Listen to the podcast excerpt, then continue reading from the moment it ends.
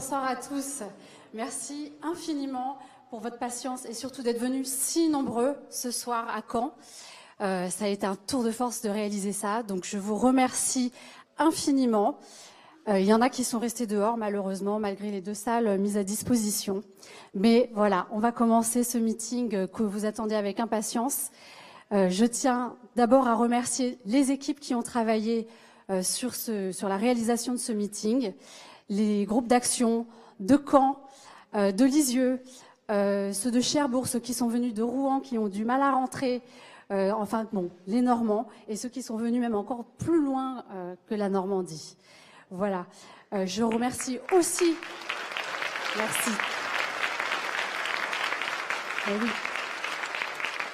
On n'est pas peu fiers de vous accueillir ce soir.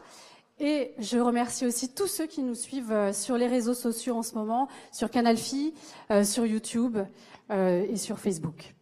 Voilà. Je rappelle que d'ailleurs, pour tous ceux qui sont là, l'inscription sur le site de la France Insoumise est autorisée, même presque obligatoire, pour devenir un insoumis. voilà. Moi, je suis Muriel Kosman. Je suis candidate euh, sur la liste de la France insoumise et maintenant le peuple pour les élections européennes 2019 qui auront lieu le 26 mai prochain. Euh, je suis une insoumise euh, de longue date, mais une militante assez fraîche. Je me suis engagée plus particulièrement pendant les législatives dernières pour soutenir la candidate de ma circonscription. Je suis orthophoniste, j'ai 37 ans et j'habite à Caen. Voilà.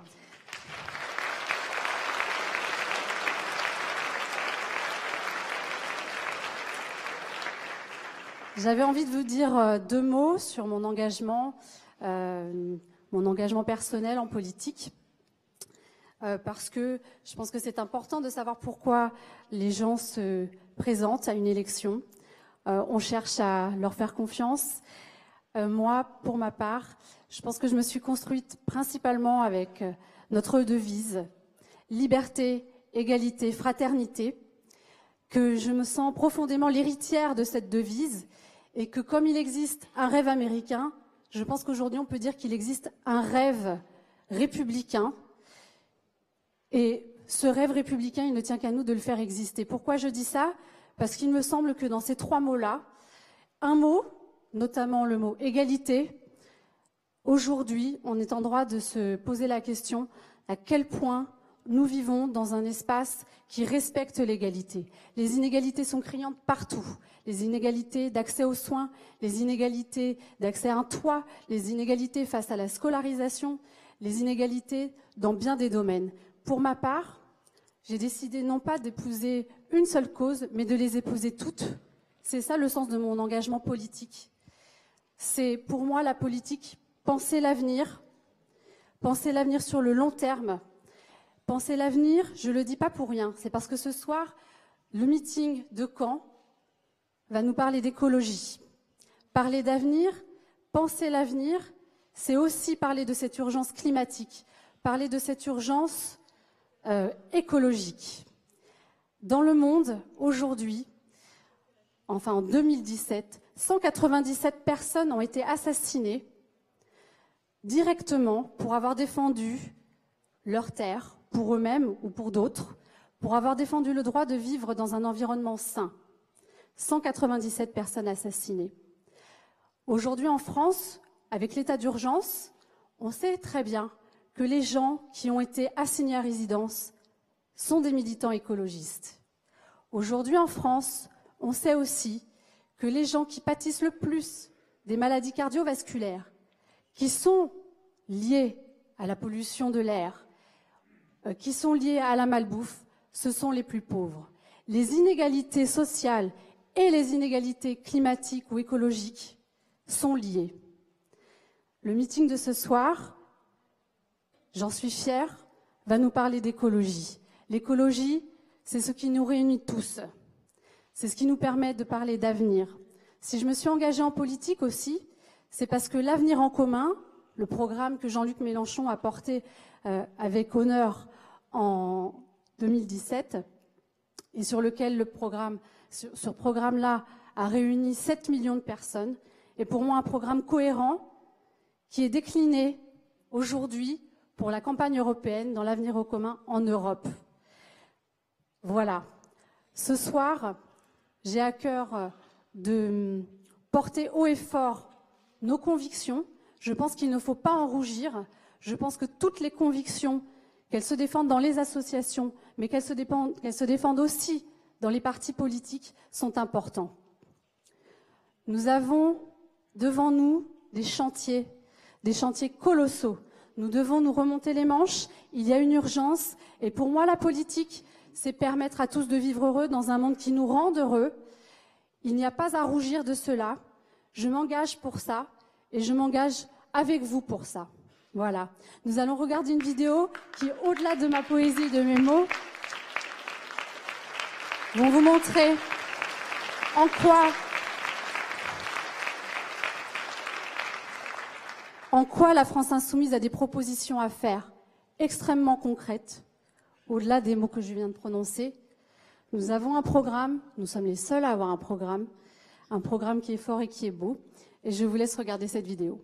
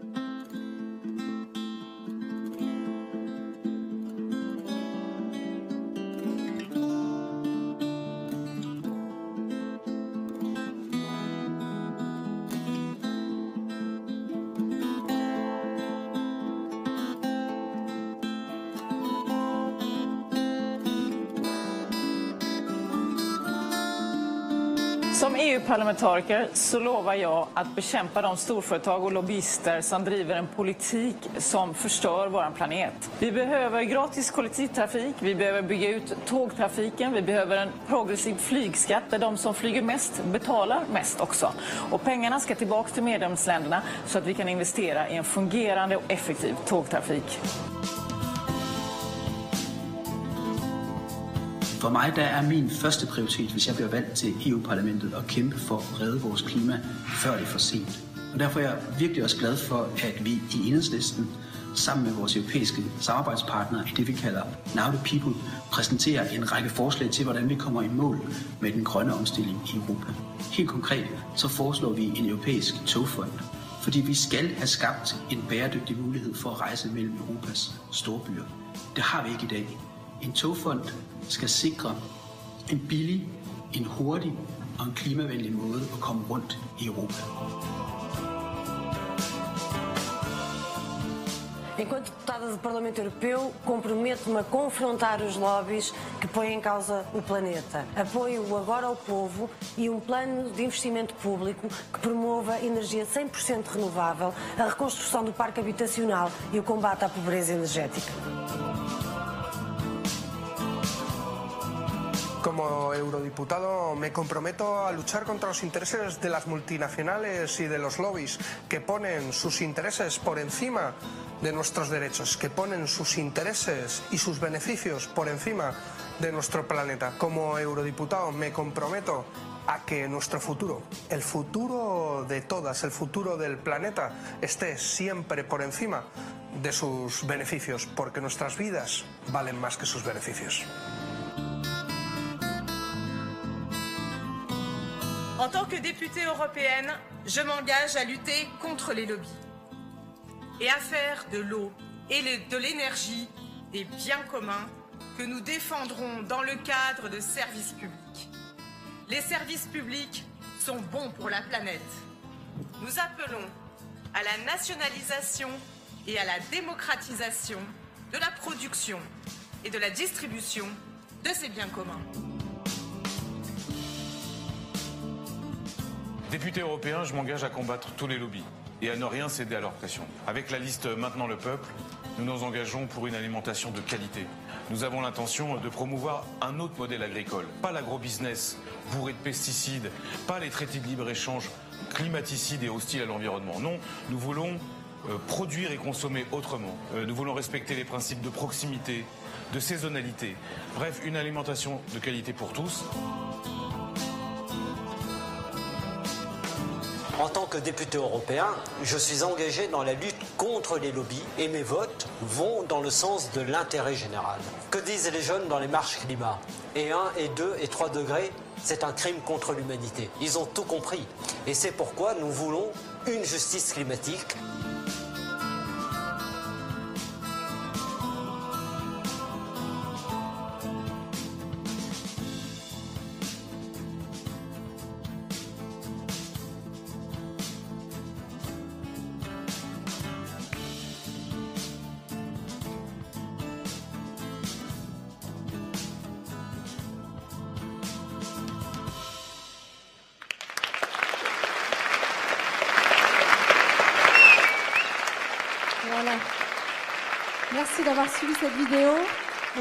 compris, notre slogan, fin du mois, fin du monde, même responsable, même combat. J'invite sur scène notre tête de liste, euh, Manon Aubry, à venir euh, exprimer haut et fort nos valeurs, notre programme, à l'expliquer. Et ensuite, il y aura Jean-Luc Mélenchon qui prendra également la parole. J'en suis extrêmement fière que euh, à la fois Manon et Jean-Luc se soient déplacés à Caen ce soir. C'est assez exceptionnel. Et euh, je pense que c'est aussi euh, voilà, émouvant pour moi d'avoir vraiment, j'ai envie de partager cette émotion, assez émouvant pour moi, comme pour beaucoup d'entre nous, d'avoir la chance de les accueillir tous les deux. Manon, si tu veux bien venir,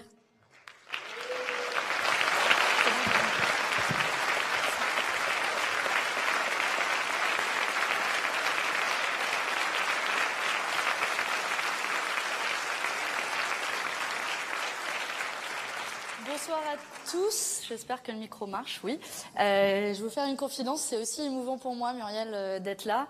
Euh, c'est émouvant d'avoir un meeting devant autant de personnes. C'est émouvant de se dire qu'il y a des gens dans une autre salle. C'est émouvant de se dire qu'il y a des gens dehors qui n'ont pas pu rentrer. Et c'est d'abord à eux que je veux penser ce soir, à ceux qui n'ont pas la chance d'être ici confortablement assis. Je voulais les remercier pour leur mobilisation. Ça tombe bien, on va parler d'écologie populaire ce soir. Je crois que vous faites tous collectivement la plus grande démonstration que l'écologie ne peut être que populaire, que l'écologie ne peut se faire qu'avec nous tous, que l'écologie ne peut se faire qu'avec les classes populaires. Et je voulais commencer ce meeting en m'adressant à vous tous, mais aussi avant tout à tous ceux qui euh, n'ont pas pu rentrer dans cette salle et qui sont dans une autre salle ou à l'extérieur, qui font la démonstration de l'écologie populaire. Et je pense qu'on peut les applaudir pour avoir une pensée pour eux.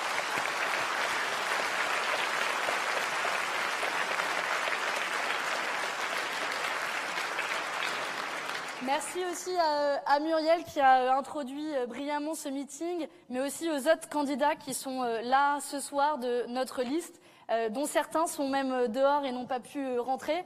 Je veux penser bien sûr à Nicolas Guillet qui, et Astrid Morin qui n'ont pas pu rentrer, à Yannick Bedin, à Éric Degène qui est ici aussi. Cette liste, elle est portée collectivement et c'est aussi ça, l'écologie populaire. Et donc, nous voilà ici réunis pour parler d'écologie. Alors c'est pas par euh, opportunisme euh, que nous en parlons, la France insoumise en parle depuis euh, longtemps, mais c'est par profonde conviction. Conviction de notre démarche éco-socialiste, conviction de l'importance d'un modèle de société qui est cohérent et qui est construit sur l'écologie. Car on le sait, la crise écologique est le principal défi de notre temps que nous avons à relever, peut-être le plus grand de l'histoire de l'espèce humaine. Car euh, la Terre, elle n'est pas euh, cotée en bourse, elle ne verse pas de dividendes. C'est bien dommage, mais pourtant elle est au bord euh, de son plus grand crack, comme un crack boursier, mais qui aurait ben- bien plus de conséquences que n'importe quel autre crack boursier. Peut-être l'extinction de l'humanité qui est devant nous si nous ne faisons rien, si nous n'agissons pas. Et à côté, la moindre des politiques économiques, sociales, la moindre même politique libérale n'aurait aucun sens si nous n'avons pas de planète dans les 50 ou 100 prochaines années. C'est pour ça que l'écologie est centrale dans les politiques que nous voulons mener, que ce soit sur les questions sociales ou économiques. Et je voulais aussi commencer avec un, proverbe que j'aimais bien quand j'étais euh, plus jeune. Vous allez me dire, je suis pas bien vieille, mais bon, il y avait quand même un plus jeune, hein, même, même à 29 ans, on pouvait être plus jeune. Et ce proverbe, euh, il, résume bien la situation.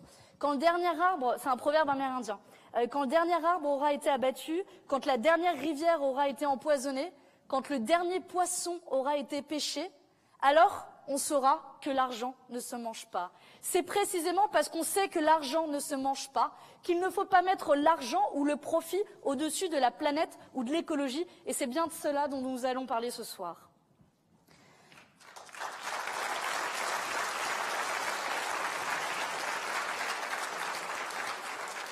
Car euh, la crise écologique, c'est en fait toute une série euh, d'enjeux nouveaux.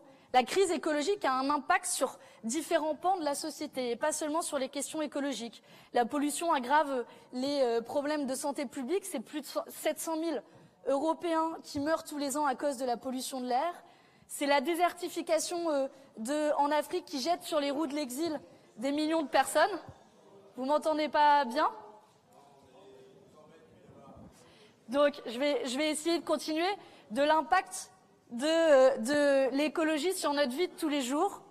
C'est aussi la montée du niveau euh, des océans qui va euh, peut-être demain recouvrir complètement des îles entières, qui va jeter aussi sur les routes des migrations des milliers, voire des centaines de milliers de personnes. Je pourrais continuer longtemps, tellement les impacts du climat, tellement les impacts du changement climatique seront perceptibles et sont déjà perceptibles dans notre vie tous les jours. Mais on le sait aussi, la crise écologique, ne frappe pas tout le monde de la même mesure. Elle ne frappe pas tout le monde de la même mesure que l'on soit riche ou pauvre, que l'on soit puissant ou faible. On sait que la crise écologique aura un impact démesuré sur les couches les plus pauvres de la population, sur les plus précaires, sur ceux qui n'ont pas les moyens, par exemple, euh, de faire, euh, de protéger énergétiquement leur logement.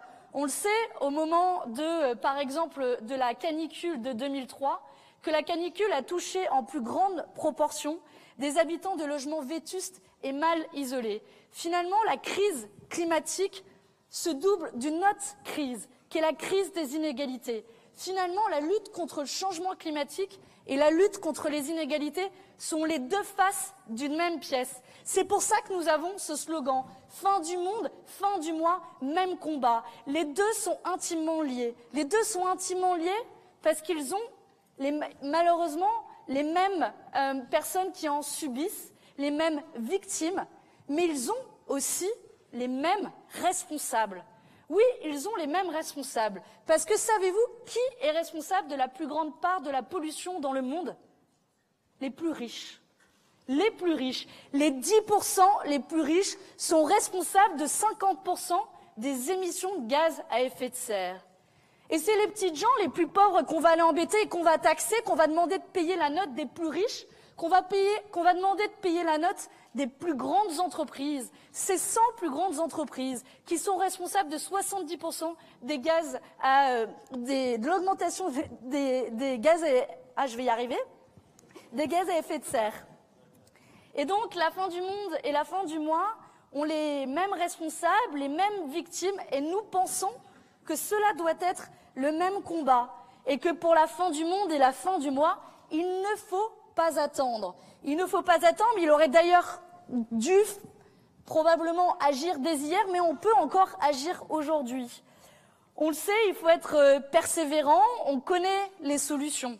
Je suis issue du milieu associatif, ce n'est pas aujourd'hui que les associations alertent sur les dangers du réchauffement climatique. Ce n'est pas aujourd'hui non plus qu'elles ont posé les solutions sur la table. Et on les connaît. Et qu'ont fait ceux qui nous dirigent? Qu'ont fait ceux qui nous dirigent à l'échelle européenne? Étaient-ils au courant du scandale Volkswagen, par exemple? Je ne sais pas si vous vous souvenez, on sait tous, hein, pour le Volkswagen, qu'ils euh, avaient trafiqué pour euh, euh, diminuer la pollution qu'ils présentaient de manière, de manière officielle. La Commission européenne n'était-elle pas au courant? Oui, elle le savait. Elle le savait depuis plus de dix ans. On sait aussi, cette même Commission européenne, elle a attendu plus de dix ans, plus de dix ans, avant de saisir la Cour de justice de l'Union européenne pour non-respect des obligations climatiques en matière d'énergie renouvelable. Je ne sais pas si vous avez suivi, il y a quatre euh, ONG, euh, Oxfam, Greenpeace, euh, notamment notre affaire euh, et la, et la FNH, qui ont déposé un recours juridique aujourd'hui devant l'État pour inaction climatique. Que dit ce recours? Que l'État ne respecte pas ses obligations en matière de financement des énergies renouvelables. L'objectif fixé par l'Union européenne, vous pourriez penser qu'on ne les respecte pas parce que c'est 100% d'énergie renouvelable et que c'est trop dur. Non. L'objectif fixé par la Commission européenne, c'est 20%. Et ces 20%, on n'est même pas capable de les respecter. Aujourd'hui, la France produit seulement 16% d'énergie renouvelable. Et c'est à ce titre, pour non-respect de ces obligations climatiques, que ces quatre ONG ont euh, déposé un recours juridique signé et soutenu par plus de 2 millions de personnes signé et soutenu par 2 millions de personnes pour interpeller l'État et leur dire maintenant agissez. Vous ne respectez même pas des obligations qui sont minimes. Plus de 2 millions de personnes ont signé la pétition et je voulais aussi les soutenir, leur prouver que le monde politique soutient les propositions du milieu associatif et que cette action juridique est la moindre des actions nécessaires pour mettre l'État face à ses responsabilités. Et qu'a dit Emmanuel Macron? Circuler, il n'y a rien à voir. C'est climaticide, c'est extrêmement grave. C'est même un non-respect des obligations à minima de l'Union européenne. Et monsieur, champion de la Terre, autoproclamé défenseur de la cause du changement climatique, n'est même pas capable de respecter des obligations à minima en matière de lutte contre le changement climatique. Ça, il faudra le changer.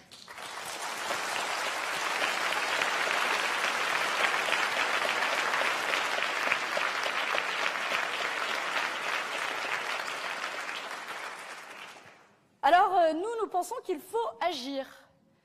Fin du mois, fin du monde, même responsable, même combat. Et ça tombe bien, pour tous ceux qui seraient pessimistes devant ces chiffres alarmants, c'est vrai que, je vous avoue, à chaque fois que je les re-regarde, je sais pas vous, mais moi je déprime un peu. Et puis après, je me rappelle qu'on a les solutions. Du coup, je reviens avec plein d'enthousiasme et je bouge beaucoup les bras. Euh, et les solutions, on les connaît. Je pourrais vous en citer plein. Il me faudra 4 heures de meeting. Après, vous allez trouver ça trop long. Donc, je vais essayer de me concentrer sur trois grands axes, trois grandes propositions que nous allons défendre dans le cadre de ces élections européennes. Le premier, il est assez évident, vous allez me dire, c'est refuser l'austérité pour permettre un grand plan d'investissement dans les énergies renouvelables et la rénovation thermique.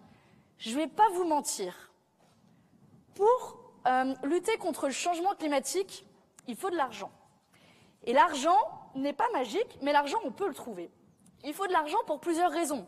Il faut de l'argent euh, et les moyens pour euh, transformer notre production euh, d'énergie et atteindre les 100% d'énergie renouvelable. C'est cet objectif que nous allons fixer dans le droit européen et que nous défendrons.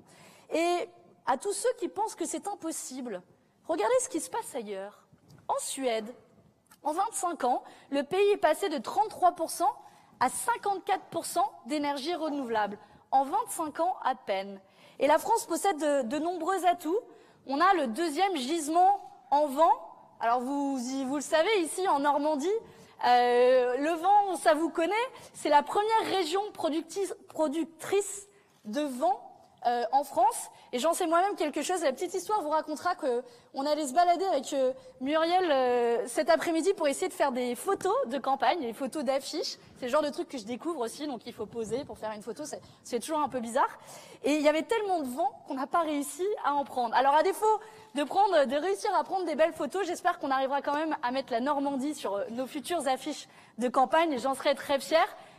Si on utilisait ce vent pour produire de l'énergie, si on utilisait le soleil pour produire de l'énergie, alors moi je viens du sud de la France, du soleil euh, on en a, et si on utilisait nos ressources naturelles pour produire euh, de l'énergie, alors ça nécessite de l'argent, il faut investir euh, dans des dispositifs, mais c'est possible. Il y a un projet pas loin d'ici, à Courseulles-sur-Mer, qui a prévu, qui devrait d'ici 2022 euh, faire sortir de terre 75 éoliennes et qui devrait alimenter 600 000 personnes en électricité.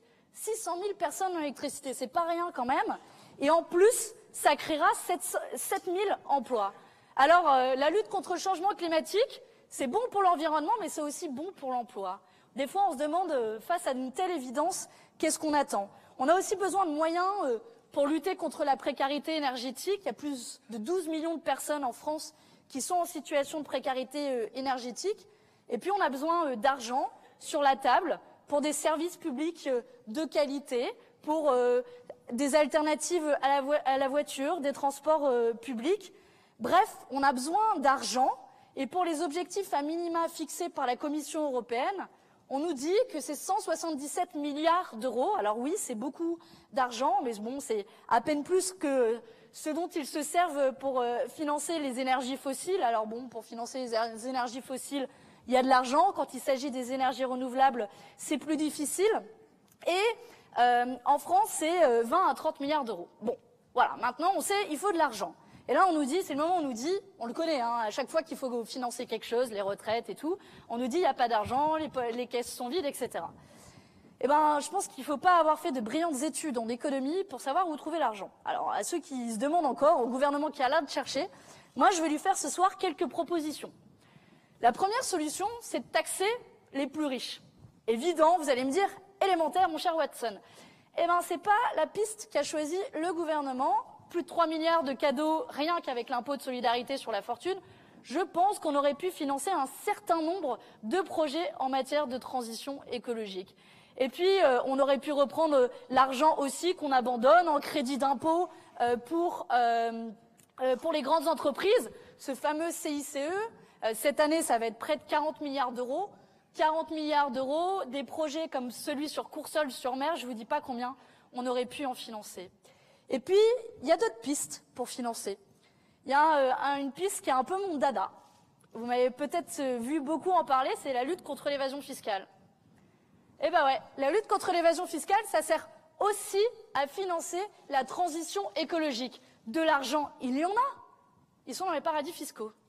Et les paradis fiscaux, on les connaît. C'est le Luxembourg, c'est l'Irlande, c'est les Pays-Bas, c'est euh, Jersey, Guernesey. Je, je pourrais continuer, la liste est longue. Et vous savez combien de ces pays, l'Union européenne en a-t-elle listé? Combien de ces pays que je viens de mentionner? Zéro. Vous avez peut-être suivi, cette semaine, l'Union européenne a mis à jour sa liste de paradis fiscaux.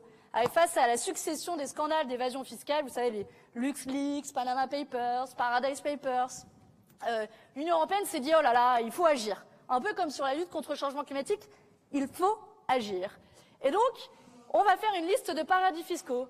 Résultat, dans cette liste de paradis fiscaux, cette semaine, ils l'ont mise à jour et ils ont retiré de la liste noire Belize ou l'île, et ils ont ajouté, pardon, à la liste noire Belize ou l'île d'Aruba. Alors, je vous mets au défi de trouver le moindre scandale d'évasion fiscale qui implique ces deux pays. En revanche, sorti de la liste grise, c'était même pas la liste noire, la liste grise de paradis fiscaux, Hong Kong, le Panama, l'île de Man, Jersey ou Guernesey. Tiens, ceux-là, on les connaît. Alors nous, nous disons à tous ces hypocrites qui font de la lutte contre le changement climatique, qui font de la lutte contre l'évasion fiscale un totem, oui, on connaît les solutions. Et oui, on ira prendre l'argent dans vos poches, que vous le vouliez ou non. On ira le récupérer dans les paradis fiscaux, ces 60 à 80 milliards d'euros qui manquent à l'État français chaque année.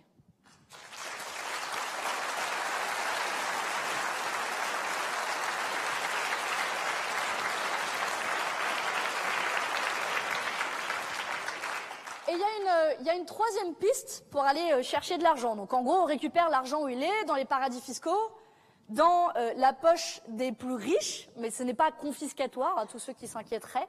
mais on peut aussi rompre avec l'austérité. Ces politiques austéritaires qui étranglent, qui, vous savez, cette fameuse règle du 3% de déficit, qui est une règle qui a été inventée sur un coin de table dans les années 80, qui ne correspond à aucune réalité économique. D'ailleurs, euh, on est les seuls assez fous en Europe à appliquer cette règle. Personne d'autre dans le monde n'applique cette règle de 3% de déficit maximum. Et donc, si on veut de l'argent pour euh, lutter contre le changement climatique, il faut et on peut aussi euh, l'emprunter parce que on ne peut pas s'endetter auprès de la planète, on ne peut pas s'endetter auprès de nos, enfants et de, de notre environnement, mais on peut s'endetter financièrement, on peut rompre avec les politiques austéritaires pour investir massivement dans la transition écologique. Et à long terme, ce sera même bon pour l'économie. C'est l'Union européenne, là aussi, qui le dit. Investir 177 milliards d'euros dans la transition écologique, ça crée 1% de croissance, ça crée des emplois, ça crée finalement un système économique qui est favorable pour le plus grand nombre. Et ça sort à terme de cette politique austéritaire. Il ne manque finalement que la volonté politique, que la volonté politique pour aller chercher l'argent où il est, que la volonté politique pour rompre avec cette, euh, politique austéritaire. Euh, et il ne manque que cette volonté d'intervenir véritablement euh, dans euh, l'économie. Et nous, nous le disons haut et fort. On peut vivre avec une société qui a 3% de déficit. Nous pouvons vivre avec 3% de déficit financier. Oui, nous pouvons vivre avec 3% de déficit, mais nous ne pouvons pas vivre avec une planète qui vit plus de 3 degrés de réchauffement climatique.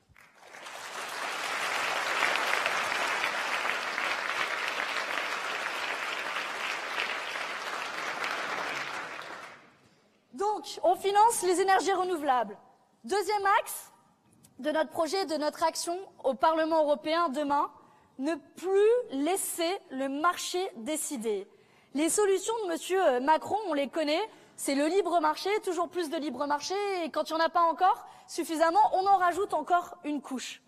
J'ai 29 ans, et le consensus sur le changement climatique est quasiment euh, aussi vieux que moi, voire même beaucoup plus vieux que moi. On les connaît, les solutions, et depuis 30 ans, on nous dit la même chose, le marché va régler le problème. Mais depuis 30 ans, il ne le fait pas. Les émissions de gaz à effet de serre sont reparties à la hausse l'an dernier, plus de 3%. Mais voilà, mais voilà. Pourquoi ils ne le font pas? C'est aussi parce que les lobbies ont pris le pouvoir. Vous savez, ceux qui sont euh, assez discrets mais extrêmement nombreux. Je ne sais pas si vous avez suivi cette semaine, le Monde a révélé que euh, le groupe européen auquel appartient un député de la République en marche, alors ils ont essayé de s'en cacher en disant oui, mais c'est le groupe européen, il appartient pas vraiment à En marche parce qu'il a rejoint En marche pendant son mandat. Enfin bon, vous tapez Jean Arthuis sur Google, allez-y, vous verrez, c'est un député européen de la République en marche. Et ce député européen de la République en marche, il appartient à un groupe euh, au niveau du Parlement européen qui s'appelle le groupe ALDE. Et ce groupe, Le Monde le révèle, a été financé par des lobbies. Par des lobbies, c'est plusieurs centaines de milliers d'euros qui ont été financés directement de la poche de grandes entreprises multinationales à un parti politique. Et parmi ces, ces entreprises, qui en retrouve Monsanto. Tiens, tiens, Monsanto. Vous vous souvenez ceux qui aident la Commission européenne et les parlementaires européens à faire un rapport pour dire non, le glyphosate, il n'y a vraiment pas de problème, allez-y, continuez à l'autoriser on voit bien, finalement, Emmanuel Macron, c'est un peu le président des lobbies. Et si je peux me permettre, je pense que c'est un peu le président Roundup, pour reprendre le nom du glyphosate.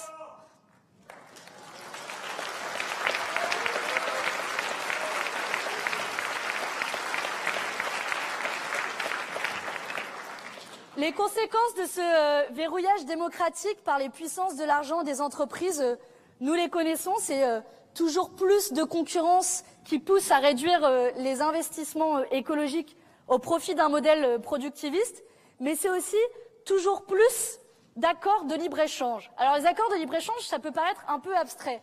C'est ces noms un peu barbares, vous savez, TAFTA, CETA, GEFTA, on ne sait plus à quoi ça correspond. Je veux dire, c'est simple.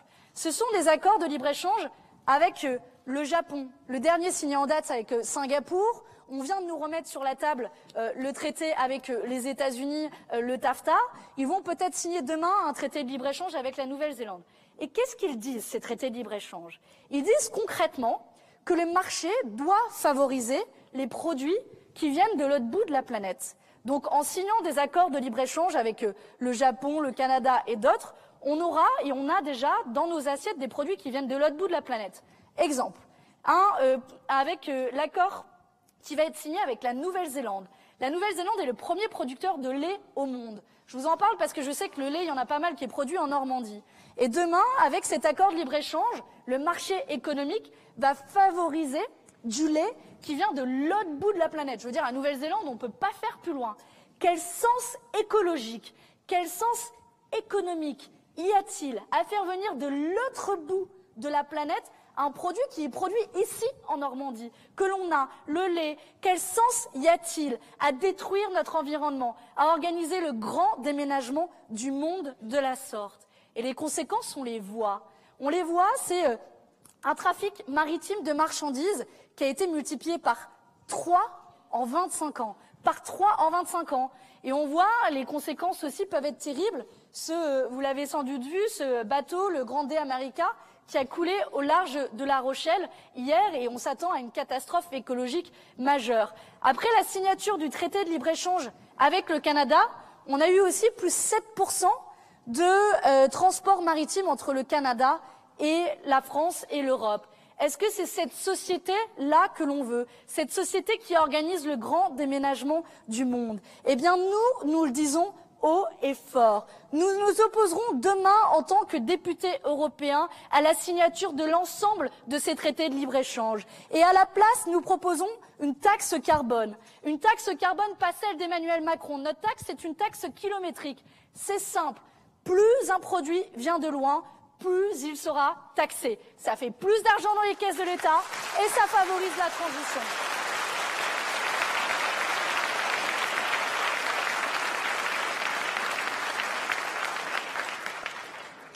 Bon, le libre-échange, c'est aussi, euh, c'est aussi euh, des usines qui ferment, la mise en concurrence euh, des usines les unes face aux autres. Je voulais avoir une pensée aussi pour l'usine de Cagny, juste à côté d'ici, dont, pour laquelle on a annoncé au moins 70 suppressions d'emplois.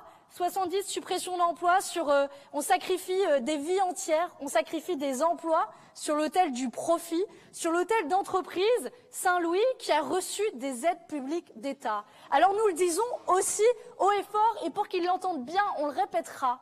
Non, les entreprises ne pourront pas licencier si elles bénéficient d'aides d'État. Elles ne pourront pas licencier si elles font des bénéfices. Ça suffit, ça suffit les profits au-dessus de la vie des gens, ça suffit les profits au-dessus de la lutte contre le changement climatique et de notre planète, ça suffit, disons-le, une bonne fois pour toutes.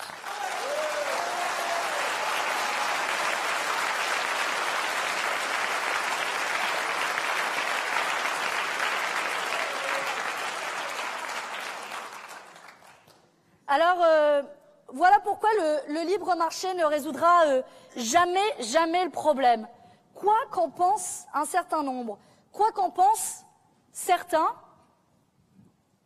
la lutte contre le changement climatique et l'écologie n'est pas compatible avec l'économie de marché. C'est mentir que de dire ça.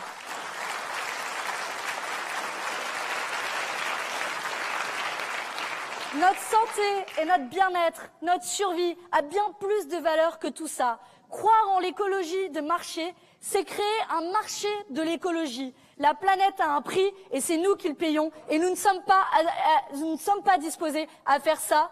Notre planète et notre écologie est bien au-dessus de l'économie de marché.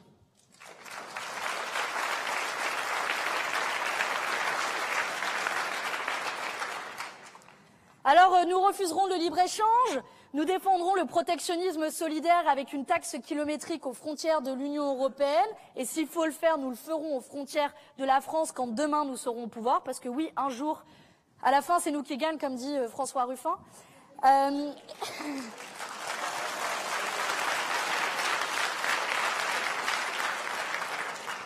nous nous battrons aussi pour défendre nos services publics de la mise en concurrence. Vous savez euh, pourquoi nos, euh, nos petites gares et notre petite ligne de train ont fermé? C'est parce qu'une directive européenne l'a imposé. Et cette directive européenne, elle s'est jouée à 24 voix, les amis. 24 voix, 24 députés que l'on aurait pu envoyer sur plus de 700. C'est aussi pour ça que c'est important. Chaque voix compte, chaque député comptera au Parlement européen. Et nous, nous nous battrons pour préserver nos services publics de la mise en, en concurrence de tout et pour tout, de la mise en concurrence sur les marchés. Il en va aussi de la lutte contre le changement climatique.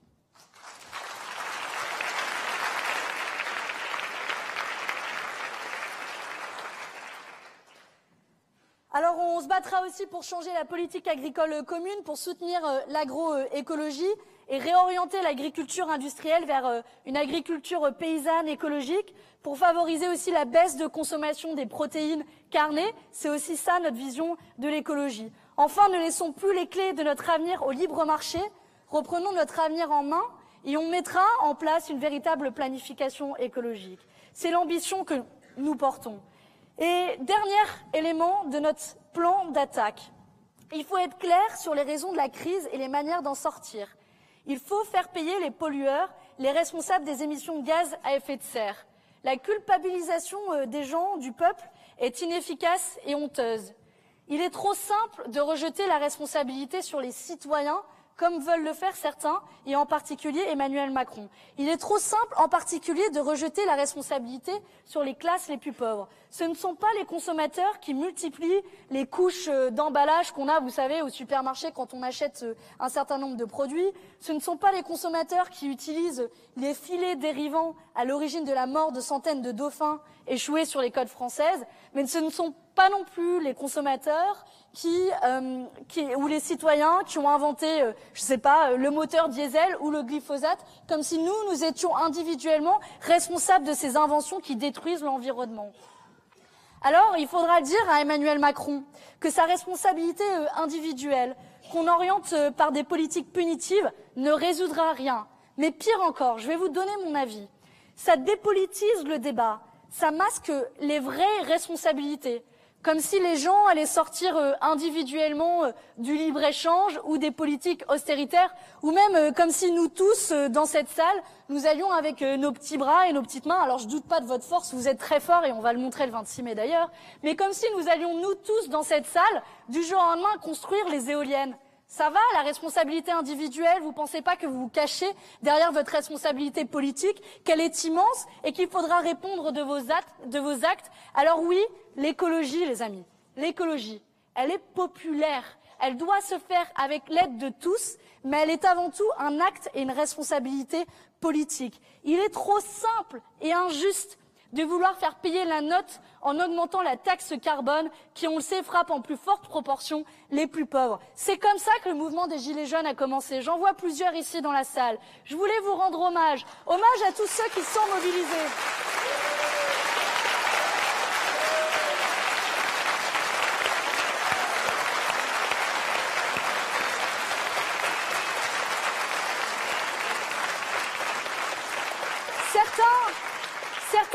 Osé dire que les gilets jaunes qui sont mobilisés étaient anti-écolo. Mais qu'est-ce qu'il y a d'anti-écolo que de pointer la responsabilité des plus riches? Qu'est-ce qu'il y a d'anti-écolo de demander la justice fiscale? Qu'est-ce qu'il y a d'anti-écolo de demander un référendum d'initiative citoyenne Comme si 17 semaines de mobilisation n'avaient pas été suffisantes pour qu'ils comprennent. Ce mépris affiché envers une mobilisation sociale traduit un mépris beaucoup plus large, une incompréhension. Et je crois qu'un député comme François Ruffin, j'ai vu cette semaine son film Je veux du soleil, je vous encourage tous à aller le voir. Il redonne, je crois, la voix à ces oubliés de la République.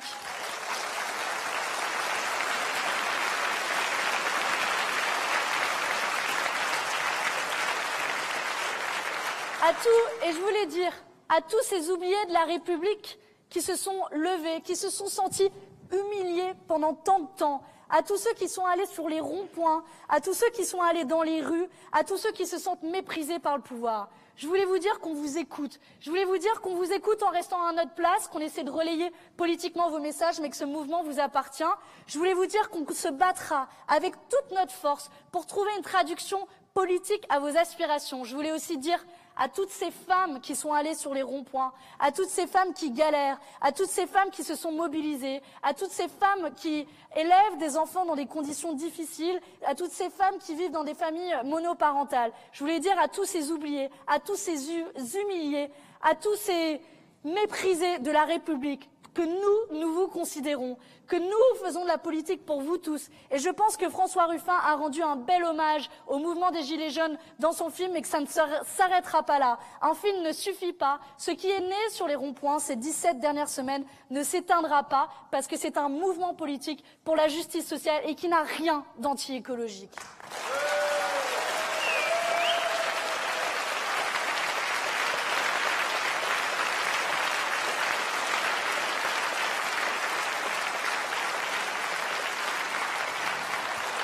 Alors, euh, en, conclusion, les amis, le défi est énorme, c'est clair, je ne vais pas vous mentir, mais la réponse euh, doit être à la hauteur. L'écologie, ce n'est pas une mode, c'est un monde à repenser, à reconstruire, à recréer. Ça tombe bien, on a plein d'idées, plein d'énergie et plein de force pour cela. Et c'est parce que l'écologie guide notre action politique que nous sommes cohérents et que nous assumons de vouloir rompre avec un certain nombre de règles et de dogmes européens, que nous assumons de remettre en cause euh, euh, ces, contraintes comme la règle du libre-échange que je vous ai euh, exposée, qui organise le grand déménagement du monde ou qui met en concurrence nos services publics, comme ce dogme de l'austérité qui empêche d'investir massivement dans la transition écologique. Oui, nous remettrons en cause ces règles, mais euh, ce n'est pas, euh, pas s'opposer à la collaboration des peuples que de dire cela. À tous ceux qui n'ont pas compris notre vision de l'Europe, qui font semblant de ne pas comprendre, qui se disent oui, le plan A, plan B, ça a changé, et puis on ne sait pas vraiment bien ce que veulent les insoumis en Europe, etc. Je vais vous le répéter, bonne fois pour toutes. Qu'on ne nous pose plus la question à tous ceux qui font pas semblant de comprendre. Ah bah oui, l'écologie pour nous, la lutte contre le changement climatique et la justice fiscale, c'est tellement important que nous sommes cohérents. Et donc nous sommes cohérents, nous assumons de remettre en cause les règles et les contraintes européennes. Ce n'est pas par dogmatisme, on n'a pas de problème avec des règles et une collaboration des peuples. C'est juste parce que nous pensons que euh, la lutte contre le changement climatique est au-dessus de, euh, des politiques austéritaires qui veulent nous imposer. Alors c'est simple, Soit on renégocie les règles tous ensemble, c'est la solution que nous prenons et que nous souhaitons le plus, soit, nous le disons, nous négocions une option de retrait sur toutes les règles qui euh, empêchent cette politique progressiste éco-socialiste que nous proposons, soit nous dénonçons unilatéralement les traités, mais quoi qu'il arrive, je vous le dis aujourd'hui, rien, rien ne nous arrêtera dans notre ambition éco-socialiste. Rien ne nous arrêtera dans notre ambition de lutte, de lutte contre le changement climatique et de lutte contre les inégalités. Et ça, nous avons l'ambition de le faire avec un maximum d'États, avec un maximum de peuples. C'est bien pour cela que nous sommes alliés, et on les a entendus ce soir, à maintenant le peuple. Mais cette vision-là, elle est profondément, profondément collectiviste. Elle visera à défendre, nous demain au Parlement européen, nous défendrons cette vision-là, nous nous battrons sur chaque virgule et chaque phrase. Mais cette vision de l'Europe, c'est aussi au niveau national et au niveau exécutif que nous la défendrons. Voilà, c'est les deux faces de notre vision de l'Europe, mais parce que nous pensons que euh, chaque bataille est utile, que chaque euh, virgule, chaque euh, petite phrase, je vous assure les amis, on va se battre. On va se battre et c'est dans ce sens qu'on a fait une proposition très concrète cette semaine. Je ne sais pas si vous l'avez, euh, si vous en avez entendu parler, parce que parfois c'est difficile de parler de nos propositions plutôt que de répondre à la énième question. Euh, et euh, à la France insoumise, est-ce que vous avez des désaccords entre vous Ou à la France insoumise, est-ce que vous cautionnez les violences? Puis la, la, récente, je suis sûre, vous l'avez entendu, à la France insoumise, que vous êtes antisémite. Bon, j'arrête cette liste. J'adore y répondre à ces questions. Mais nous, on a fait une véritable proposition. Qu'on en parle. Elle est sur la table. C'est une proposition de règlement européen sur la règle verte. La règle verte, vous la connaissez, elle est très simple. On ne prend pas plus à la Terre que ce qu'elle peut nous donner. Donc, nous, nous avons proposé de légiférer, d'avoir une règle européenne, ça s'appelle un règlement européen en la matière. Et concrètement, ça se traduirait par une agence européenne de la règle verte qui, à l'aide d'un certain nombre de critères, évaluera l'ensemble des politiques européennes et évaluera aussi également les traités de libre-échange et tous les projets d'investissement au nom de cette règle verte et pourra les refuser. Voilà un exemple de proposition concrète que nous menons sur la table. Voilà un exemple concret qui prouve que l'ambition écologique pour nous n'est pas juste un truc qu'on marque sur le papier ou un totem qu'on saisit. On a des propositions concrètes à faire en la matière et ce règlement européen pour la règle verte, nous nous engageons à le défendre et à le proposer à chaque opportunité. Nous engageons à nous battre jusqu'à temps qu'il soit adopté au niveau européen dès que nous serons élus eurodéputés.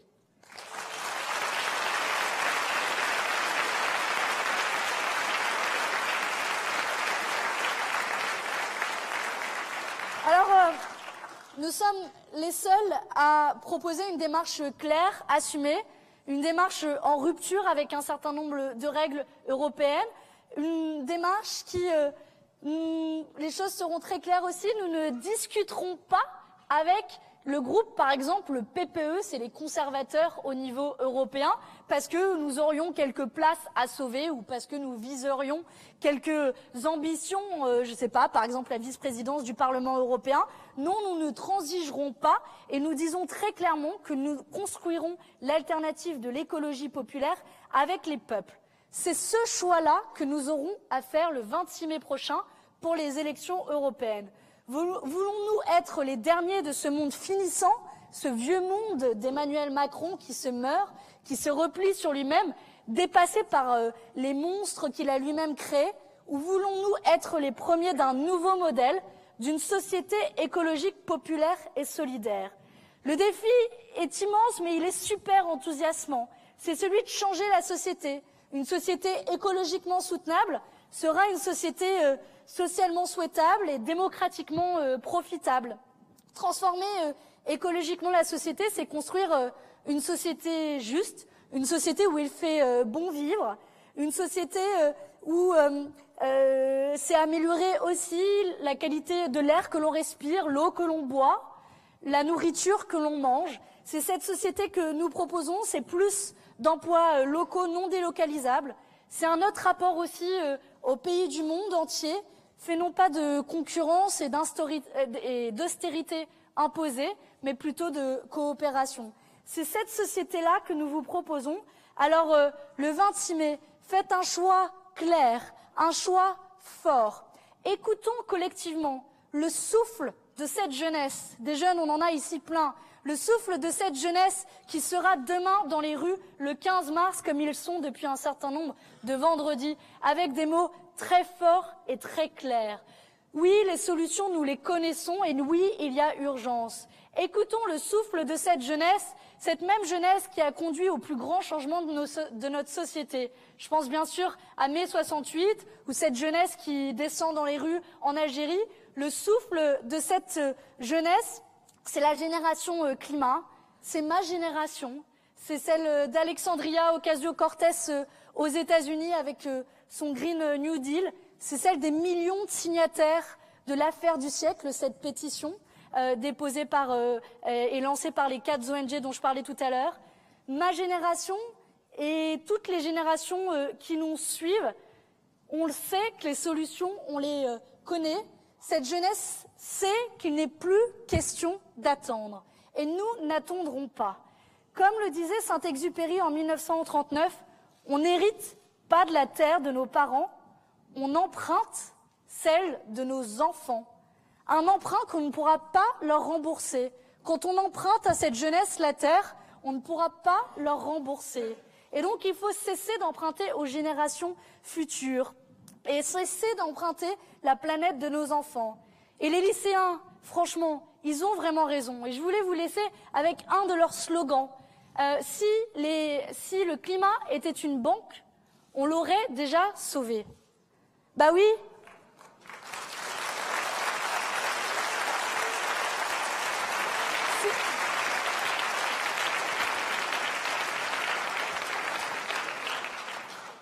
Si... le climat était une banque, on l'aurait déjà sauvé. Mais le climat, mais euh, je vais vous la refaire. Si le climat était une banque, on l'aurait déjà sauvé. Mais le climat n'est pas une banque. Il n'a pas son armée de lobbyistes au Parlement européen. Il n'y a pas euh, les euh, Monsanto et autres armées que j'ai vues moi-même dans mon métier avant euh, défiler à Bruxelles. Et moi, je vous dis, le 26 mai, on va faire bien mieux que, ce, que cela. On va envoyer des lobbyistes du climat, des plaidoyeurs du climat, plaider à la barre du Parlement européen. Oui, nous serons les représentants du climat. Oui, nous serons les représentants de l'écologie populaire. Alors oui, envoyons le 26 mai des parlementaires de, de combat au service du climat.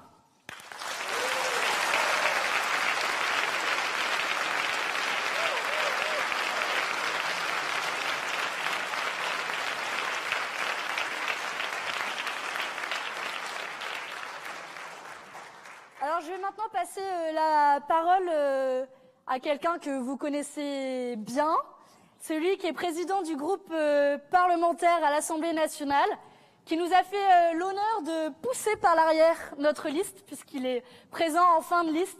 Et je voulais le remercier aussi pour toute la dynamique qu'il nous offre. Maintenant, je pense qu'on peut applaudir très fort Jean-Luc Mélenchon.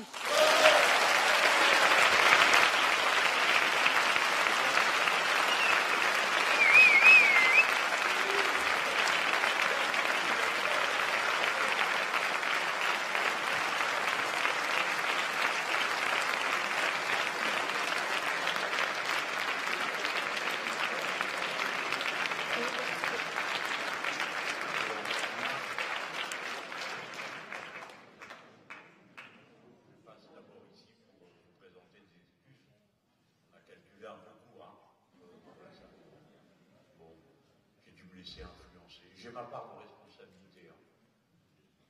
Alors j'ai dû me laisser influencer. Le mouvement s'essouffle. Les sondages ne sont pas bons. Et personne n'aime la personne sacrée. Bon, ça fait très plaisir de vous voir là. J'espère que vous n'avez pas pris froid tout à l'heure. En attendant, vous perdez patience. En tout cas, euh, sachez que tous ceux qui organisent dans la vie sont à leur tour des organisateurs, sont tellement euh, heureux de voir que nous sommes là en nombre pour attaquer cette nouvelle phase de notre campagne européenne, qui va être, il faut bien le dire, euh, plus qu'une campagne européenne, vous savez tous. Au fond, ce qui va se jouer, c'est un rapport de force avec le pouvoir dans notre pays et aussi à échelle européenne, mais d'abord dans notre pays. Si euh, nous secouons le cocotier euh, assez fort, euh, bah, nous allons changer le cours des événements dans notre pays, car sinon il se sentira autorisé à continuer et à faire pire. Et puis si nous obtenons ce succès auquel nous aspirons, eh bien ce sera un message qui sera entendu dans toute l'Europe. Comme aujourd'hui, les Gilets jaunes portent la voix particulière et singulière de la France et du peuple français, le plus profond, dans toute l'Europe, et fournit en quelque sorte euh, des motivations pour des tas de gens à agir et à ne plus subir. Si bien que j'ai le sentiment que ce mouvement des Gilets jaunes marque une nouvelle phase dans l'histoire. Pas seulement l'histoire de notre pays, bien sûr l'histoire de notre pays, c'est un événement totalement singulier. Il n'y a jamais eu 17 semaines de mobilisation populaire dans ce pays comme celle que nous voyons. Il n'y a jamais eu d'ailleurs non plus, depuis euh, la guerre d'Algérie, un tel niveau de violence dans la répression, un tel acharnement des institutions de l'État euh, contre le peuple et contre des gens simples qui ne demandent pas midi à 14 heures, qui demandent des choses assez simples, pouvoir vivre dignement de son travail. Mon Dieu, on trouve revendications plus compliquées que celle-là. Et c'est une chose tout à fait extraordinaire que de voir qu'on en soit euh, à plus de 2000 blessés, 200 personnes touchées à la tête, 18 éborgnés, 5 mains arrachées. Voilà pour euh, le niveau des violences. Alors on me dit, et vous ne parlez pas de ce que subit la police, mais si je veux bien en parler également. Si 1000 policiers ont été blessés, je suis dans l'obligation de dire, c'est qu'ils ont été utilisés dans des conditions extravagantes car ni en mai 1968, où il y avait 10 millions de travailleurs en grève et des manifestations quasi incessantes, ni dans les autres événements sociaux, peut-être ceux de 1995, on a vu une telle hécatombe de tous côtés. C'est donc que le pouvoir politique a fait un choix de violence et que cette violence, évidemment, euh, s'auto-entretient. Et à côté de la violence, il y a la violence judiciaire. Je ne veux pas qu'on l'oublie, car maintenant elle est devenue euh, quasi ordinaire. Alors oui, voyez-vous, en France, 8000 gardes à vue dans les manifestations, et un procureur général qui n'hésite pas à dire mais je confirme, on embastille les gens et vous les gardez même s'ils n'ont rien fait pour qu'ils ne retournent pas dans la manif. C'est de l'incroyable, c'est du jamais vu. 1400 personnes déjà condamnées en comparution immédiate, 1500 qui attendent leur tour. Et alors après, ils s'étonnent que l'ONU dise Ah mais c'est trop, ce n'est pas acceptable, ils sont indignés, ils disent Voici encore un complot de Mélenchon avec les latino-américains et le Venezuela. Je n'en revenais pas, bien sûr, oui, ça va de soi. Je n'en revenais pas d'entendre ça à la télévision. Que ce soit un journaliste de l'Obs, il y a longtemps que je n'en attends plus rien, disons. Mais que les autres sur le plateau n'aient pas trouvé un mot pour dire mais qu'est-ce qui vous est arrivé? Vous avez bu? Vous avez fumé quelque chose de trop? Comment pouvez-vous avoir une idée pareille? Mais si, ils ont une idée pareille. Alors je me dis, ou bien ils y croient eux-mêmes et ils sont stupides, ou bien ils pensent qu'ils vont en convaincre les autres, et alors, une fois de plus, ça prouve qu'ils ne comprennent rien au peuple français, à son niveau d'éducation, à son intelligence critique et sarcastique. Mais ce niveau maintenant de violence les surprend. Ils n'arrivent pas à comprendre pourquoi ils sont montrés du doigt par l'ONU. Ils ne le supportent pas, mais c'est nous qui ne supportons pas. Ni qu'ils nous aient mis dans cette situation, ni qu'ils ne comprennent toujours rien et qu'ils s'indignent de se voir montrés du doigt. Et ça continue. Voici que des jeunes gens, dans le cadre de la mobilisation pour le climat retire des mairies le portrait de M. Macron. Quelle affaire Quel crime de lèse-majesté épouvantable Vingt portraits ont été enlevés. Eh bien, c'est grande désolation dans tout le pays d'apprendre ça. Écoutez, franchement, hein Eh bien, pour ces 20 portraits, trois gardes à vue, quatre perquisitions. Des perquisitions. C'est pas, attendez, il y a perquisition et perquisition. Il y a Monsieur Benalla. Allô, Monsieur Benalla, est-ce qu'on peut venir demain? Non, j'ai pas les clés. Bon, alors euh, après-demain peut-être? Oui, bien sûr. Bon, je enlever le coffre. Et puis il y a la ça c'est pour les personnes importantes. Et puis après, il y a la ville plèbe, les gueux et les pouilleux, c'est-à-dire ceux qui enlèvent les, portraits de Macron ou moi. Oh bon, on va pas faire des histoires, hein. Je suis jamais que président d'un groupe d'opposition à l'Assemblée nationale. Pas faire des histoires. Bon, oublions. Oublions. Mais tout de même, je vous le présente avec humour. Mais je suis certain que, comme moi, vous ressentez le caractère terrible de cette situation. Mais enfin, pour qui se prennent ces gens? Comment se fait-il qu'ils aient tous les cinq minutes à la bouche le mot République Et puis pour finir, ce sont les mœurs d'Ancien Régime les lettres de cachet, je te retiens en garde à vue même si tu n'as rien fait parce que tel est mon bon plaisir, je t'envoie ici te faire perquisitionner, là-bas je t'envoie directement en justice, etc., etc. On a envie de dire, euh, c'est plus la France, ça. Et puis chaque jour, des choses bizarres. Ce matin, je monte dans le train. Et voici qu'il y a deux ou trois amis qui filment euh, pour préparer une petite bande-annonce, vous savez, pour la campagne de dons qu'on a fait. Aussitôt arrivent trois ou quatre personnes qui s'occupent de sécurité pour la SNCF et qui disent vous ne devez pas filmer, soit on ne filmera pas, alors on filme un peu quand même, mais bon, rien de bien grave. Là-dessus arrivent les surchefs et les chefs des surchefs, et voici une dizaine de personnes qui palabrent sur le quai pour savoir si on va nous autoriser à monter ou non dans le train. Et pour finir, le train prend dix minutes de retard qui se transforme en vingt en cours de route. Et on entend la petite voix dire dans le train Nous vous présentons aux excuses, nous sommes retardés suite à une intervention des forces de l'ordre. Ah non Ce sont les forces du désordre parce que le train allait partir à l'heure. Et c'est eux qui ont créé le désordre et le retard.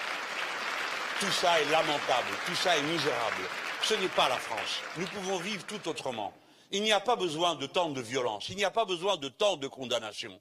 Les braves gens de ce pays ne sont avides que de pouvoir vivre dignement leur existence et rien d'autre. Ils ne demandent pas à être milliardaires comme le leur a conseillé M. Macron. Ils ne sont pas d'accord pour les grands blablas qui euh, viendraient diluer leur mouvement.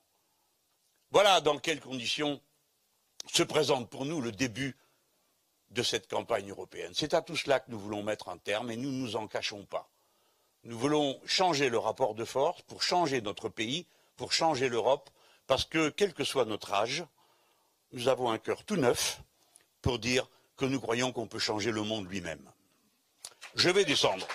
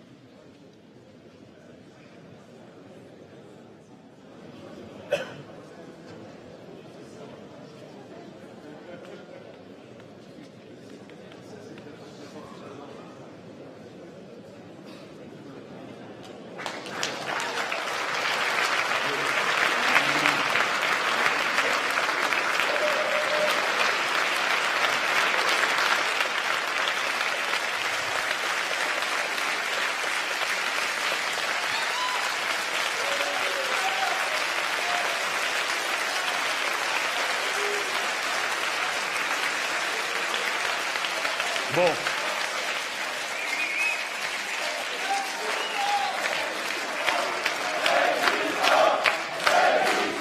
Rébellion, outrage à magistrat, incitation à la rébellion.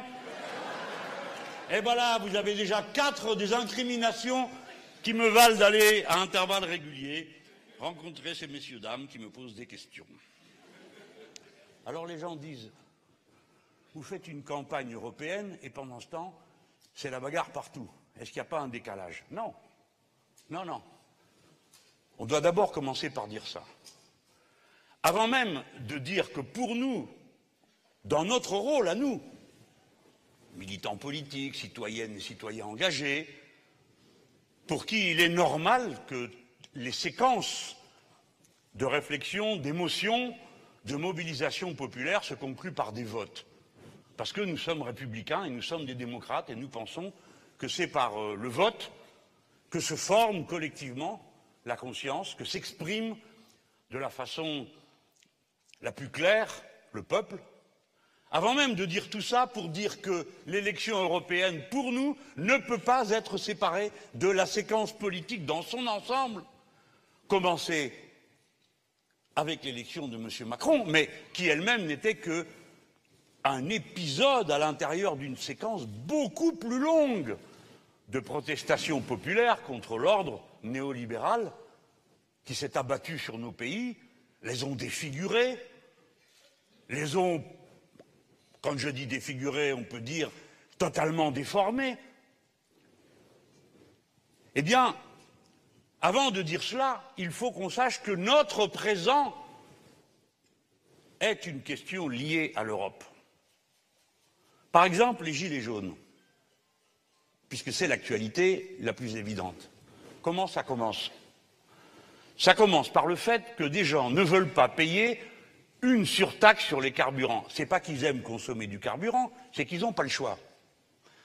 Et beaucoup de grands esprits leur en veulent et les traitent aussitôt d'anti-écolos, alors qu'eux disent mais, mais, mais nous, on est d'accord pour faire tout ce qu'il faut de bien pour la planète. Mais comment on fait? Parce que si vous nous augmentez nos carburants, eh bien, nous devrons renoncer à d'autres dépenses. Et déjà, nous sommes comme ça. Alors peut-être que si vous aviez organisé l'espace autrement, si vous n'aviez pas mis au même endroit tout le commerce, et puis ailleurs l'école, et puis ailleurs l'hôpital, parce que vous avez fermé l'hôpital ici, et que vous en avez ouvert un autre là-bas, si vous n'aviez pas organisé l'espace comme ça, peut-être que vous auriez raison. Mais pour l'instant, nous, on n'a pas le choix. Et comme on n'a pas le choix, on ne veut pas recommencer la terrible comptabilité du quotidien. Est-ce que je me déplace ou est-ce que je mange? Est-ce que je mange ou est-ce que je me chauffe? Est-ce que je me chauffe ou est-ce que je m'éclaire? Parce que c'est ça cette part que les élites du pays ne voulaient pas voir, qu'elle a été obligée de regarder en face. C'est ça que signifie d'abord et avant tout ce mouvement des Gilets jaunes. Quel rapport avec l'Europe? Ben, Je vais vous dire, c'est très simple. Qui a inventé l'idée qu'il fallait que l'État recule en espérant que la libre entreprise viendrait prendre sa place dans des conditions plus économiques? C'est pas nous, c'est l'Union européenne, c'est la Commission européenne qui, règlement après règlement, directive après directive, recommandation après recommandation, a poussé dans ce sens. C'est eux qui ont poussé à dire l'État ne doit plus dépenser, l'État ne doit plus s'endetter, sans se soucier de savoir en quoi consistait la dette de l'État. Est-ce que c'était une bonne dette pour installer des voies ferrées, que sais-je, des écoles, des établissements collectifs, dont la rentabilité vient dans l'amélioration de la vie des gens?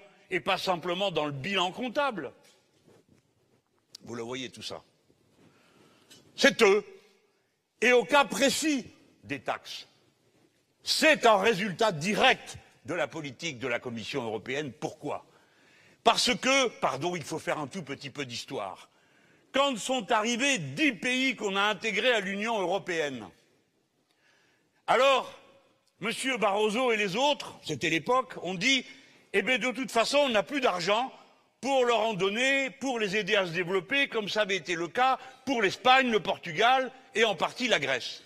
Et donc, puisqu'on n'a pas d'argent à leur donner, il va falloir qu'ils s'équipent avec d'autres moyens. Comment? En attirant à eux les investissements.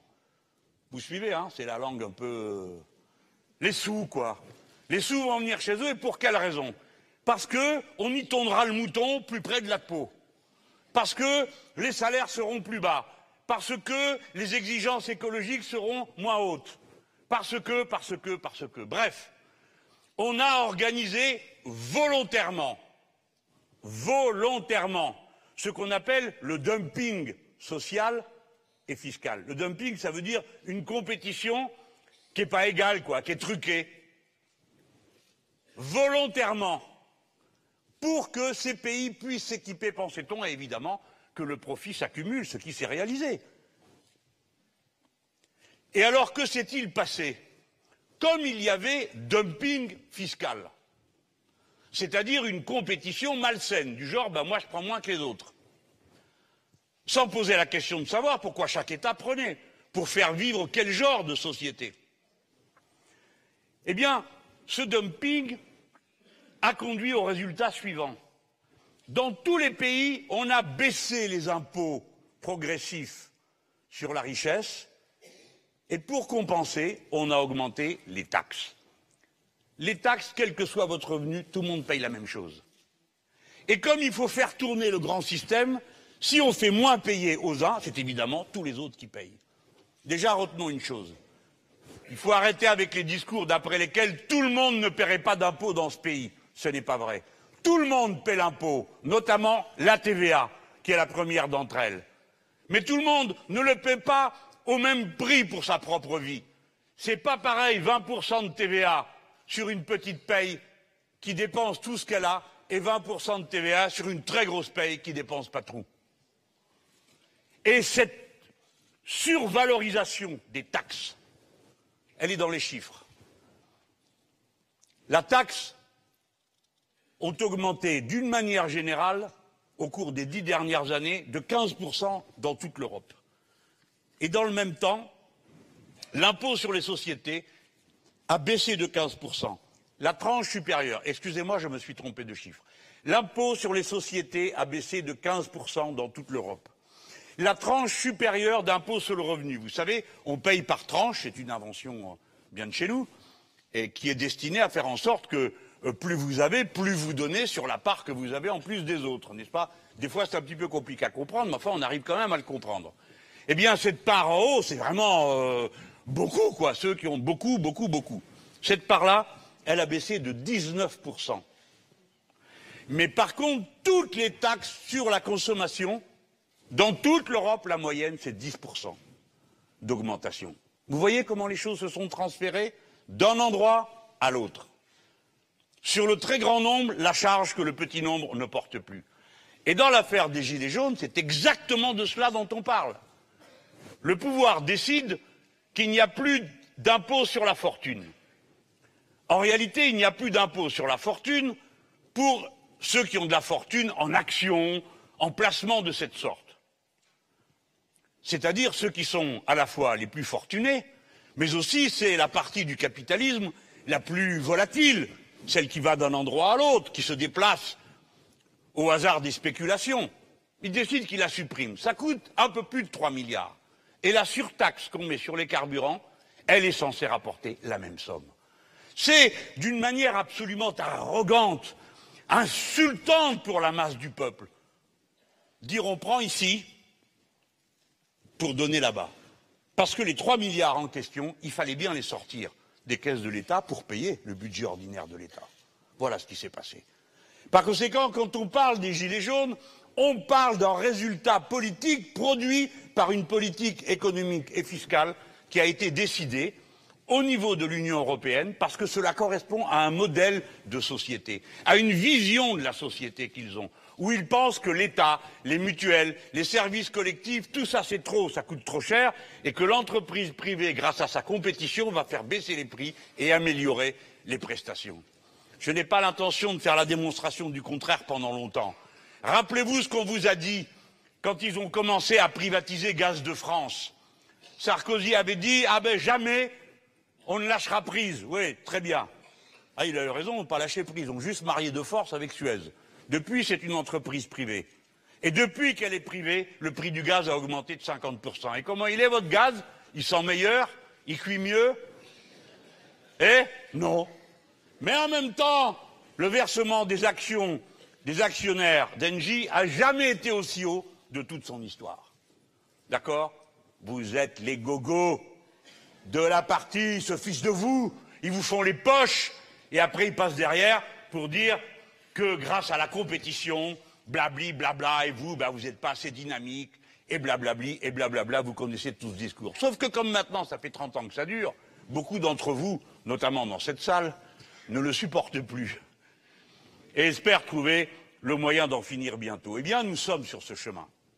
Maintenant, après vous avoir pris cet exemple sur les Gilets jaunes, je veux venir à l'ambiance générale de l'Europe. Non, ici, dans cette salle, au-dessus, nous autres, nous savons très bien que nous sommes pris dans un ensemble d'événements et qu'il nous appartient à chaque moment de les évaluer, d'essayer de les comprendre. Voyez-vous, tout le monde a compris ça. Moi, quand je suis né, il y avait deux milliards et demi de personnes sur cette planète. Nous en sommes à sept. Nous serons bientôt onze.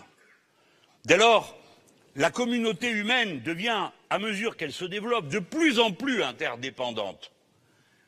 Et la prédation qu'elle exerce sur la nature, normalement et anormalement du fait d'un système capitaliste productiviste qui vous propose non seulement des marchandises, mais plus grave que les marchandises, l'envie des marchandises. Envie qui souvent ne correspond à aucun de vos besoins, mais dont on vous convainc qu'il vous les faut absolument pour réaliser complètement votre bonheur. Eh bien, dans cette situation, nous sommes interdépendants. Et nous autres, sur le vieux continent, nous savons à quel point nous le sommes. Je ne sais pas pourquoi on nous fait sans cesse à nous le procès, de, je ne comprends même pas les mots repli sur soi, je ne me suis jamais replié sur moi, euh, euh, je ne sais pas quoi, euh, enfermement, à quel moment je dois faire partie des responsables politiques qui ont le plus circulé dans le monde, mon bilan carbone est désastreux, je parle plusieurs langues, ma foi, pourquoi ces bizarres accusations Non, nous sommes conscients d'être interdépendants et surtout sur ce vieux continent, pour avoir beaucoup fréquenté les autres, savoir à quel point il a été l'unique source des conflits mondiaux. Je vous rappelle que les deux guerres mondiales ont commencé en Europe et sur la base des compétitions entre les pays européens. La plupart d'entre nous aiment l'histoire, s'y intéressent, se sont renseignés. Et nous savons que souvent, les nouvelles blessures s'ouvrent sur les anciennes cicatrices. C'est pourquoi il faut être vigilant. Et les amis, là, ça tourne mal. Pas pour les raisons que mentionne sottement M. Macron, qui n'a guère le sens de l'histoire. Déjà parce qu'il ne comprend pas son propre pays. Jamais aucun type de droite ne nous avait parlé comme ça. Aucun n'avait dit que dans les gares, on rencontrait des gens qui avaient réussi et d'autres qui étaient de rien. Ça n'existe pas. Même les autres ne nous parlaient pas comme ça.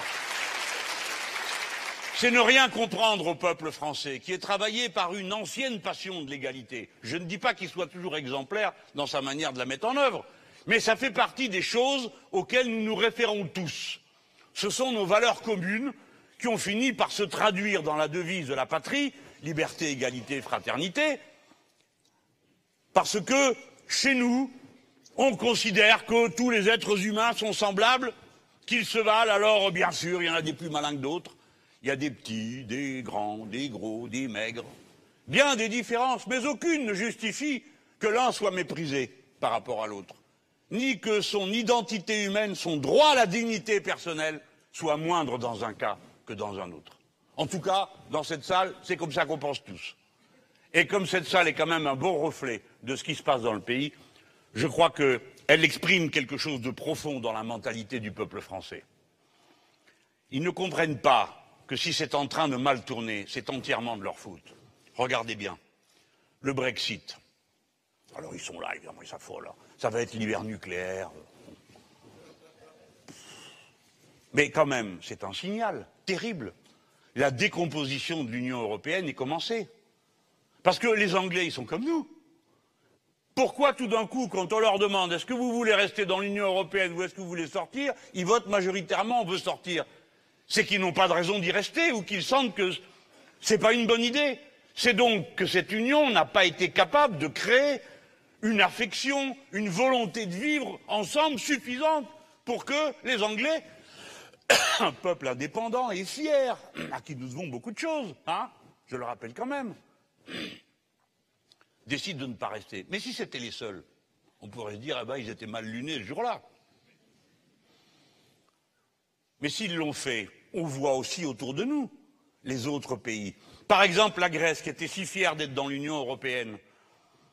Alors, à partir de 2010, ils ont commencé à la se prendre à la gorge pour la serrer, parce qu'elle avait un endettement équivalent à 110% de la production de sa richesse en un an. 110%, mon Dieu.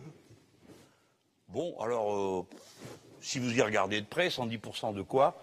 De quelle activité parle-t-on? En quoi est-ce un problème? Pourquoi faut-il étrangler le malade pour voir s'il est capable de respirer? C'est ce qu'on a fait. On l'a donc étranglé.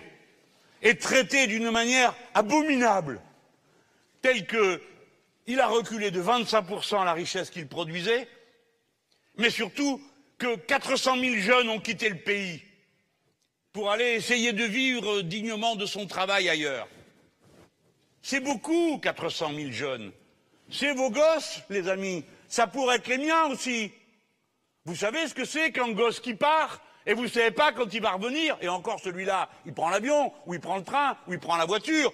C'est pas comme les autres pauvres malheureux qui montent dans les barques pour traverser la Méditerranée et qui meurent dans l'indifférence générale avec des barbares qui disent Qu'est-ce qu'ils font là? Ils ont qu'à retourner.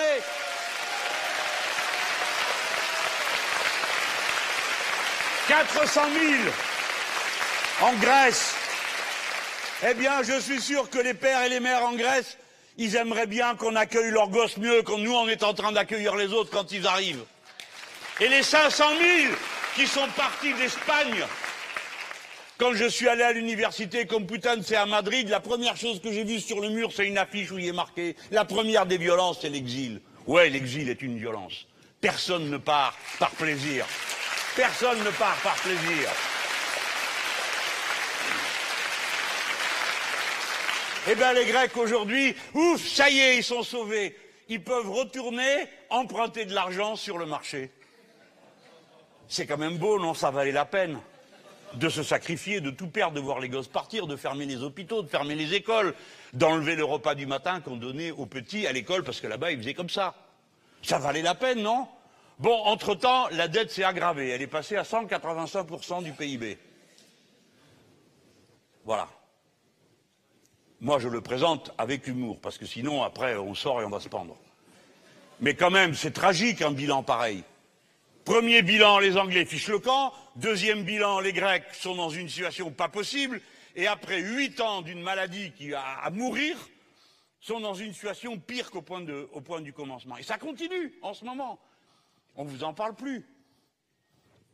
Les titres de dette de la Grèce, ils étaient partis dans les banques. Les banques privées les ont revendus à la Banque Centrale Européenne qui prenait le papier pourri en échange d'argent frais. Et évidemment, qui c'est qu'encaisse les intérêts de la dette grecque Eh, eh bien, c'est la Banque Centrale Européenne. Une histoire de fou. La Banque Centrale Européenne, qui n'a pas voulu prêter à la Grèce pour se sortir d'affaires, encaisse les dividendes. Et de temps à autre, quand même, comme euh, il y a eu un certain nombre de gens pour dire c'est trop, écoutez, c'est trop, il faut le rendre. Bon, d'accord. Mais à condition de, et ça continue, à condition de que vous fermiez les hôpitaux, que vous vendez le port, que vous vendez l'air que vous respirez, que vous vendez la mer, que vous vendez les rochers, que vous vendez les fleurs, vous vendez tout. À ce moment-là, on vous donnera vos sous. En ce moment, ils sont en train de discuter pour 4 milliards 700 millions d'euros qu'ils veulent bien rendre à la Grèce si elle fait encore tout ce que je viens de vous dire. Échec terrible. Et regardez une autre chose. Quand on a fait l'Europe, l'idée, c'était qu'on la faisait pour la paix. Bon, je sais qu'on arrange l'histoire maintenant, hein. C'était pour pas qu'on se fasse la guerre. Mon œil, c'est pas vrai. C'est parce que de l'autre côté, il y avait l'Union soviétique. Et ils ont fabriqué tout ce machin euh, pour faire face, comme ils disent. hein. D'ailleurs, ils, ils ont tellement pris le pli qu'ils continuent, même après qu'il n'y ait plus d'Union soviétique. Alors, comme ils ne savent pas qui détester, ben, c'est les Russes. Mais quand même, c'était l'Europe de la paix, vous l'avez tous entendu, ça continue. Eh bien maintenant, l'Europe de la paix, c'est l'Europe de la guerre.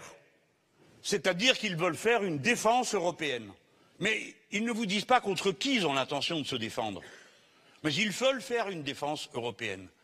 Et même Hollande avait dit, ben, ça pourrait être la nouvelle ligne d'horizon pour l'Europe. Waouh On n'y avait pas pensé. Et d'ailleurs, on nous propose aujourd'hui de faire un porte-avions tous ensemble. Ça, c'est un beau rêve, vous ne trouvez pas? On va tous se mettre ensemble pour construire un porte-avions.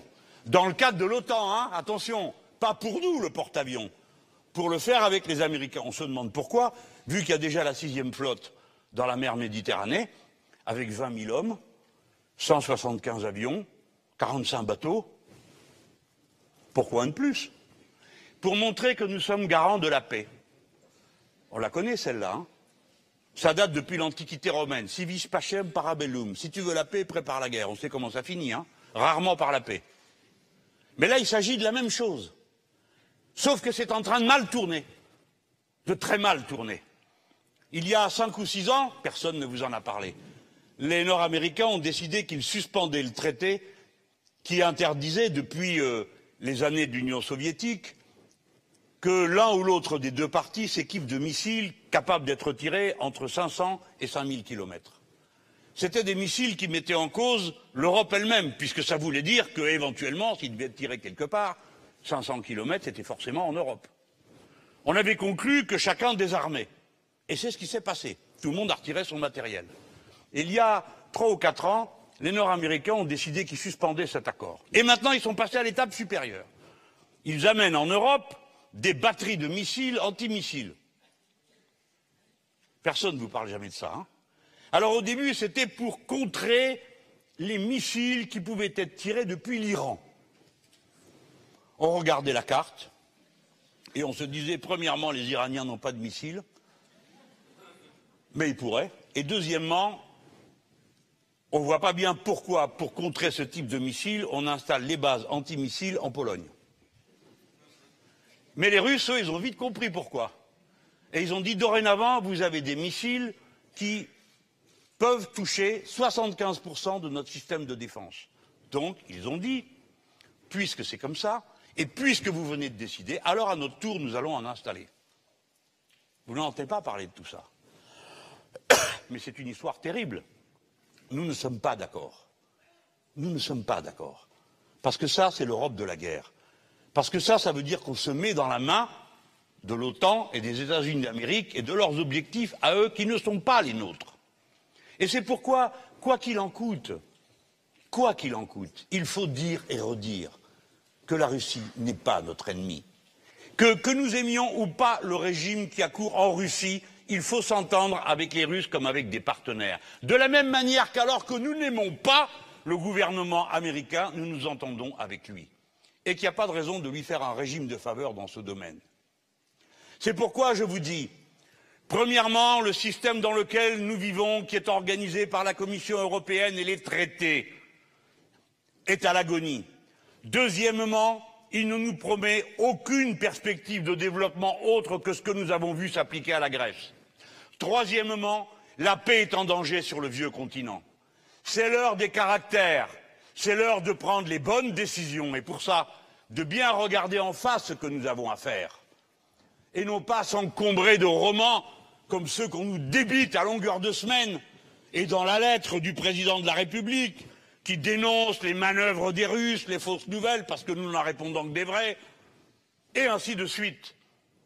Toute cette ambiance délétère, cette volonté, comme ils disent, que la France se réforme, et pendant longtemps on se dit mais de quoi ils parlent Il n'y a pas de pays qui s'est plus réformé que le nôtre. Non, ils voulaient dire que la France se soumette aux directives européennes, et notamment à toutes celles qu'elle avait refusées jusque-là. Les plus aberrantes, la privatisation des barrages hydroélectriques, la privatisation d'à peu près tous les services publics. Et en ce moment, on est en train de discuter de privatiser une frontière. Parce que ADP, l'aéroport de Paris, qui comporte aussi bien Charles de Gaulle, Orly et Le Bourget, ce sont des frontières. Et c'est par ces frontières que passe le plus grand nombre de personnes aujourd'hui. Donc nous allons privatiser une frontière. Et pourquoi? Mais si seulement il nous donnait un argument qui nous donne à penser qu'il ne nous prend pas pour des imbéciles, on pourrait l'écouter. Mais il nous dit nous allons vendre un aéroport, trois aéroports, qui nous rapportent beaucoup d'argent, des milliards, et avec cet argent, nous allons le placer, et avec les sous que ça nous produira, on va subventionner l'innovation. Oui, ils nous prennent pour des imbéciles.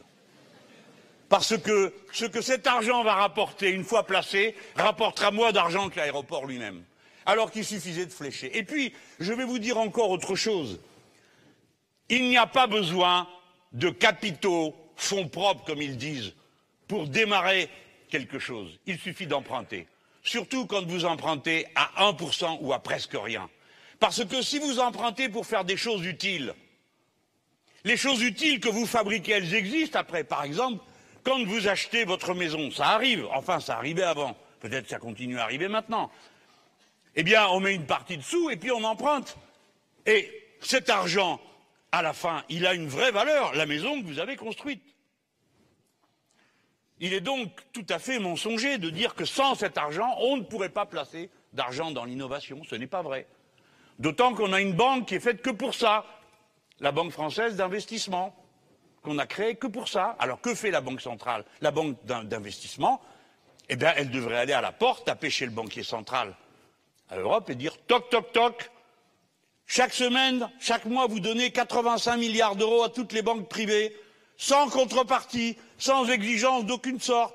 Vous avez déjà dépensé comme ça 2800 milliards, c'est-à-dire plus que la production d'une année de la France. Et où est passé tout cet argent? Eh bien, on ne sait pas. En tout cas, pas dans la production réelle. Alors, le même pourrait taper à la porte et dire on vous emprunte, c'est pour l'innovation. On a le droit, non?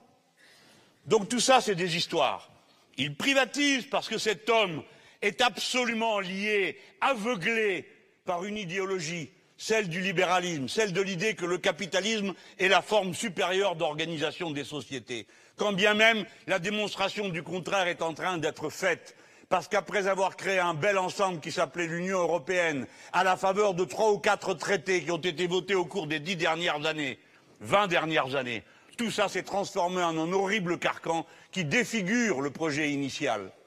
Il n'y a pas d'autre issue si l'on veut que les peuples d'Europe coopèrent et ne se fassent pas la guerre que de sortir des traités parce que les traités organisent la compétition sans limite entre les peuples et entre les individus. Ce n'est donc pas être anti-européen que de demander la sortie de ces traités. Et d'ailleurs, ils l'ont tous compris, mais ils le font d'une manière chafouine, jamais de face comme je suis en train de le faire. Mais quand même, M. Macron aussi a dit il faut que nous fassions, je ne sais plus ce qu'il a inventé, mais enfin bref, il dit il faut qu'on puisse discuter de tout, sans tabou, pauvre tabou, il n'est jamais là, sans tabou, y compris des traités. Ah Voilà du quasi-mélanchonisme.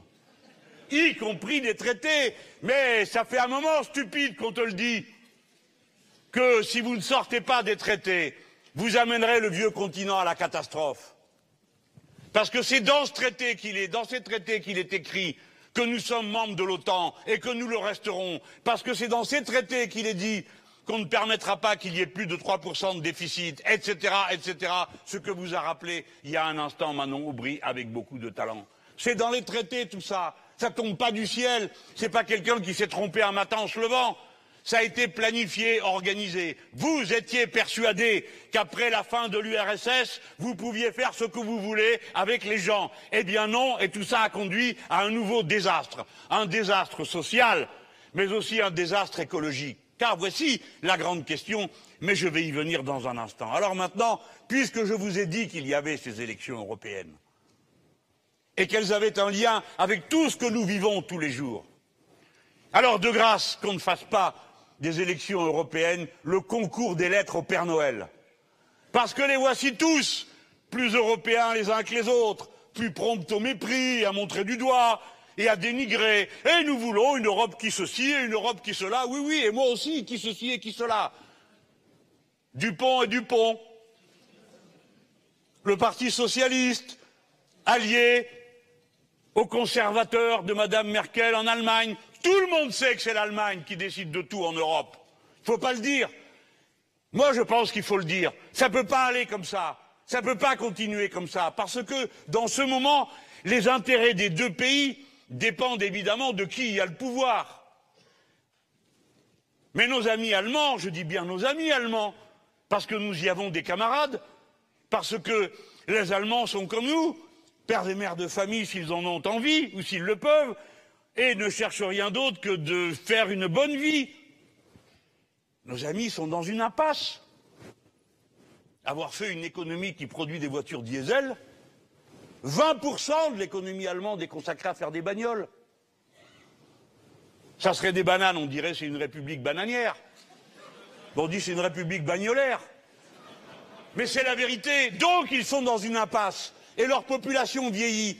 Et la courbe de natalité baisse sans cesse. Vous le savez comme moi. Quand il y a moins de gosses, c'est qu'on a moins confiance dans l'avenir. Et quand il y a plus de gosses, souvent, c'est parce qu'on a envie de vivre heureux et de rendre d'autres heureux, parce qu'on se sent soi-même heureux. Alors c'est tout bête, c'est humain, on a fait comme ça pendant des générations. Oui, ils ont ce problème. La civilisation européenne est très malade si elle en est là. Alors, il faut sortir de ces traités pour pouvoir coopérer, pour pouvoir avoir d'autres politiques. Alors on essaye d'être sérieux, d'être conséquent. J'ai dit pas de lettre au Père Noël. Parce que figurez-vous que cette élection européenne n'a pas pour but d'organiser la Constitution européenne. Alors vous pouvez raconter tout ce que vous voulez, ça ne sert strictement à rien de dire de quelle Europe vous rêvez. Parce que cette Europe des rêves, vous ne la ferez pas au Parlement européen, vu que 70% des choses qui se votent au Parlement européen n'ont aucune incidence concrète législative. Il y a des sujets, oui, importants, sur lesquels le Parlement intervient. Je ne vais pas dire le contraire. Notamment sur le commerce extérieur, notamment sur l'environnement, où elle partage la décision avec la Commission. C'est pas rien. Mais c'est pas tout. C'est pas un vrai Parlement. Un Parlement où vous n'avez pas l'initiative des lois. Ça n'existe que dans un seul endroit au monde, en Europe. Un Parlement qui n'a pas l'initiative du budget, où pour voter contre le budget, il faut avoir trois cinquièmes de la salle. Mais il y a des sujets qui sont là. Alors c'est à propos de ces sujets que vous allez élire des députés pour vous représenter. Si vous croyez à la démocratie, si vous pensez que le système représentatif, avec tous ses défauts, hein, parce que je ne vous dis pas qu'il est parfait, loin de là, mais que c'est notre manière de fonctionner, alors vous devez envoyer des gens qui votent conformément à ce que vous voudriez faire vous-même. D'accord? Donc chaque fois qu'il passe un texte qui dit vive l'OTAN! et en avant l'OTAN! et bravo les États-Unis d'Amérique! et ouh Venezuela, bon, et que vous ne voulez pas voter ça dans votre esprit à vous, vous y avez réfléchi, et vous vous dites, moi, je ne veux pas de ça. Eh bien, faut voter pour nous. Mais si à l'inverse, vous aimez l'OTAN et que vous voulez construire un porte-avions avec euh, les Allemands et que vous trouvez que c'est une bonne idée que d'aller installer des batteries antimissiles sous le nez des Russes, eh bien, votez pour ceux qui aiment ça. Oui, oui, mais faites la liste, hein, s'il vous plaît. Parce que moi, j'en ai entendu hein, des leçons sur euh, le fait que j'étais agressif, belliqueux, ceci, cela, etc. Mais enfin, qui a voté tout ça? Hein? Qui? Ben, vous n'avez qu'à chercher. Ben oui, mais moi, je me fais donner la leçon à intervalles réguliers par M. Jadot. Mais quand même, il a voté tous les textes sur l'OTAN, tous sans exception, et il pense que c'est une bonne chose que de faire comme ça. Eh ben, pas moi. Ne le huez pas. Non, non, attendez, les amis, on va pas, on va, on va huer personne. C'est une discussion sérieuse. S'ils le font, c'est qu'ils y croient. Mais alors, s'ils y croient, qu'ils le défendent devant les autres, devant tout le monde. Qu'ils viennent vous dire, voilà pourquoi nous pensons qu'il n'y a pas d'autre défense possible que celle qu'on fait avec les Américains. Vous êtes assez grand pour savoir si c'est un argument que vous avez envie d'entendre ou pas. Moi, je propose qu'on affronte non pas des lettres au Père Noël, non pas des invectives, mais des contenus, des choses bien précises. Si vous ne voulez plus qu'il y ait du nucléaire dans toute l'Europe, si vous pensez que c'est une erreur abominable, maintenant qu'on sait quels sont les risques, je ne dis pas au début, quand tous de cette génération ont pu croire que c'était la bonne idée, alors que certains déjà nous mettaient en alerte, mais on n'y croyait pas. On pensait qu'ils exagéraient. Et puis on avait une confiance totale dans la technique. Et on n'a pas eu si tort que ça, parce que les gens ont bien fait leur travail. Mais maintenant, on sait une chose. Ah oui, oui, c'est sûr. C'est clair que c'est très sûr. Sauf que quand ça n'est plus sûr, la catastrophe, elle, en un seul instant, elle rattrape toutes les catastrophes que vous pouviez imaginer. C'est ce qui s'est passé à Fukushima. Et souvent, la catastrophe, hein, j'aime mieux vous dire que ces motifs, pouf, Fukushima, c'est un tsunami, personne n'y peut rien. Il y a toujours eu des tsunamis, sauf qu'avant, le tsunami passait sur des cabanes de pêcheurs, maintenant il passe sur des centrales nucléaires. Et c'est comme ça partout, parce que huit des plus grandes villes du monde sont au bord de la flotte. Et Three Island, vous avez oublié, hein Pas les mauvais souvenirs, on les oublie. Eh bien, le gars, comme il avait un peu de ventre, il voyait pas le bouton. Non mais attendez, c'est une histoire de fou. Mais n'empêche que ça a été une catastrophe. Et Tchernobyl, le type qui était là s'est dit, mais qu'est-ce que ça donne si je pousse au bout? Donc, nous ne sommes que des êtres humains. Et la machine la plus perfectionnée ne nous soustraira jamais à notre condition d'être humain un peu fantasque, capable d'inventions magiques, mais de bêtises également colossales, la preuve. Là, j'ai pris des exemples pour essayer de vous faire sourire, à pas trop vous foutre la trouille. Mais ici, en Normandie, Ah ben oui. Donc, donc, si vous voulez qu'au Parlement européen, quand on dit il faut des énergies propres et que vous ne voulez pas qu'on vote dans les énergies propres du nucléaire, vous votez pour nous. Si vous pensez qu'il faut du nucléaire parce que c'est ce qu'il y a de plus propre, etc., etc., ne votez pas pour nous, parce que nous, on est contre. Et on votera tout le temps contre. Et on pense que c'est une belle erreur que d'avoir 59 réacteurs nucléaires.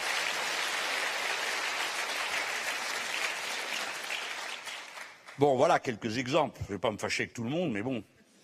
Si vous n'aimez pas le glyphosate, allez, un petit verre pour la route.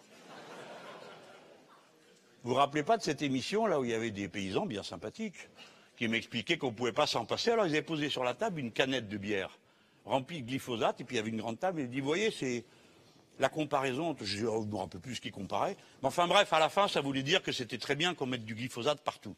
Sauf que maintenant, on sait que ça attente gravement à la santé des êtres humains et d'abord à celle des paysans eux-mêmes qui épandent ces produits. Par conséquent, il faut regarder ça bien en face et il faut arrêter le glyphosate tout de suite. On me dit c'est pas possible. Si c'est possible. Il faut plus de travail humain Eh bien, ça tombe bien. Il y a du monde qui est disponible. Seulement, il faudra les payer. C'est ça la nouveauté. Si vous payez bien les gens, ils sont capables d'acheter des produits qui valent un peu plus cher parce qu'ils sont plus sains. Tout se tient. Ce que vous avez enlevé à un bout pendant des générations, ce que vous avez enlevé aux paysans pour que les ouvriers se tiennent tranquilles, parce que c'est ça que vous avez fait pendant les années 60 et 70. Certes, notre pays, à ce moment-là, avec la politique agricole commune qu'on a inventée, en moins de 20 ans, l'Europe est devenue autosuffisante sur le plan alimentaire. Pourquoi? Parce qu'on a fait des trucs de bolcheviques. Des quotas, des prix garantis, des réserves publiques, etc., etc. Et que vous passez votre temps à défaire tout ça.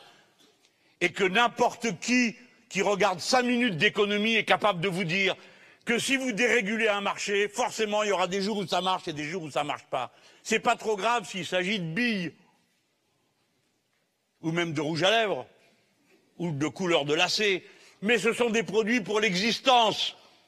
Quand il y a des hauts, eh ben les cours s'effondrent et c'est ce qui est en train de se passer pour la betterave et auparavant c'était ça avec les cochons et auparavant ça a été avec le lait. Tout est dérégulé.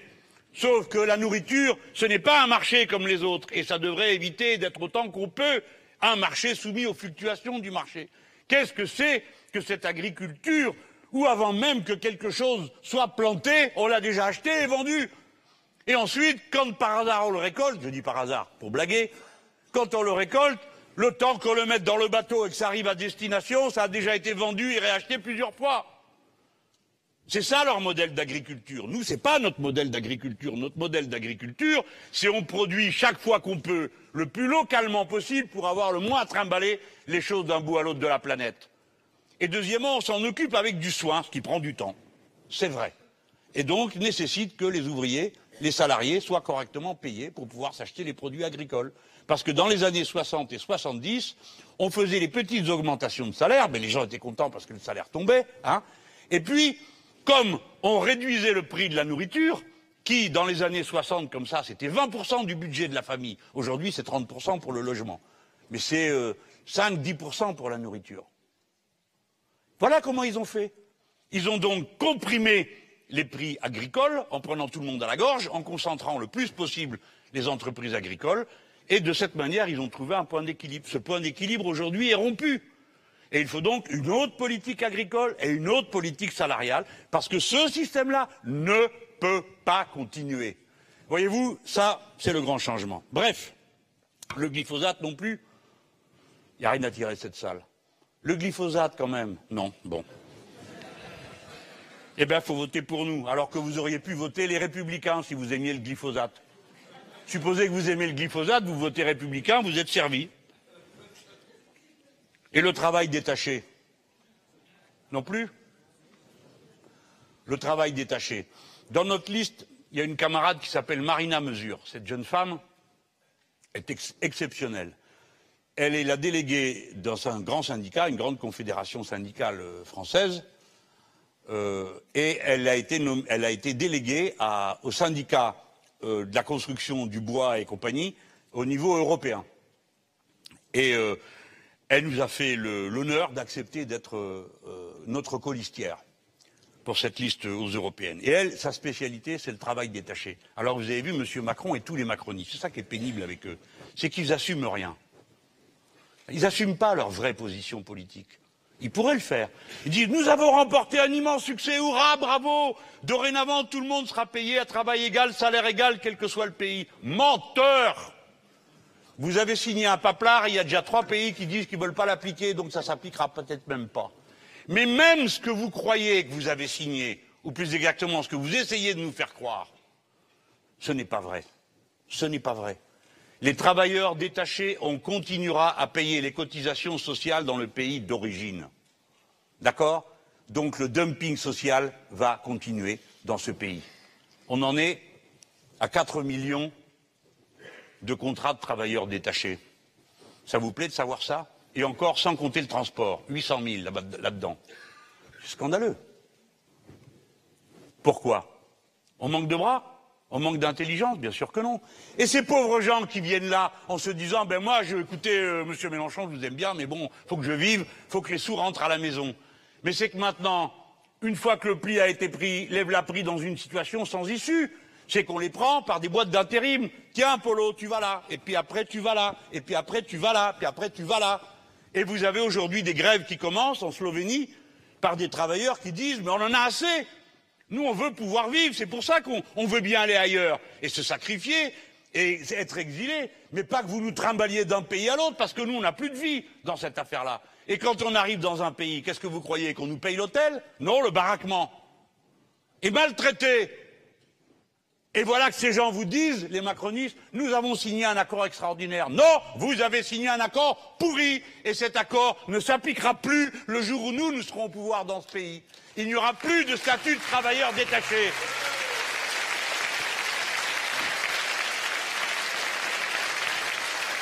Bon, si ce statut vous plaît et que vous trouvez ça très bien, votez Macron. Vous voyez C'est objectif quand même, meeting.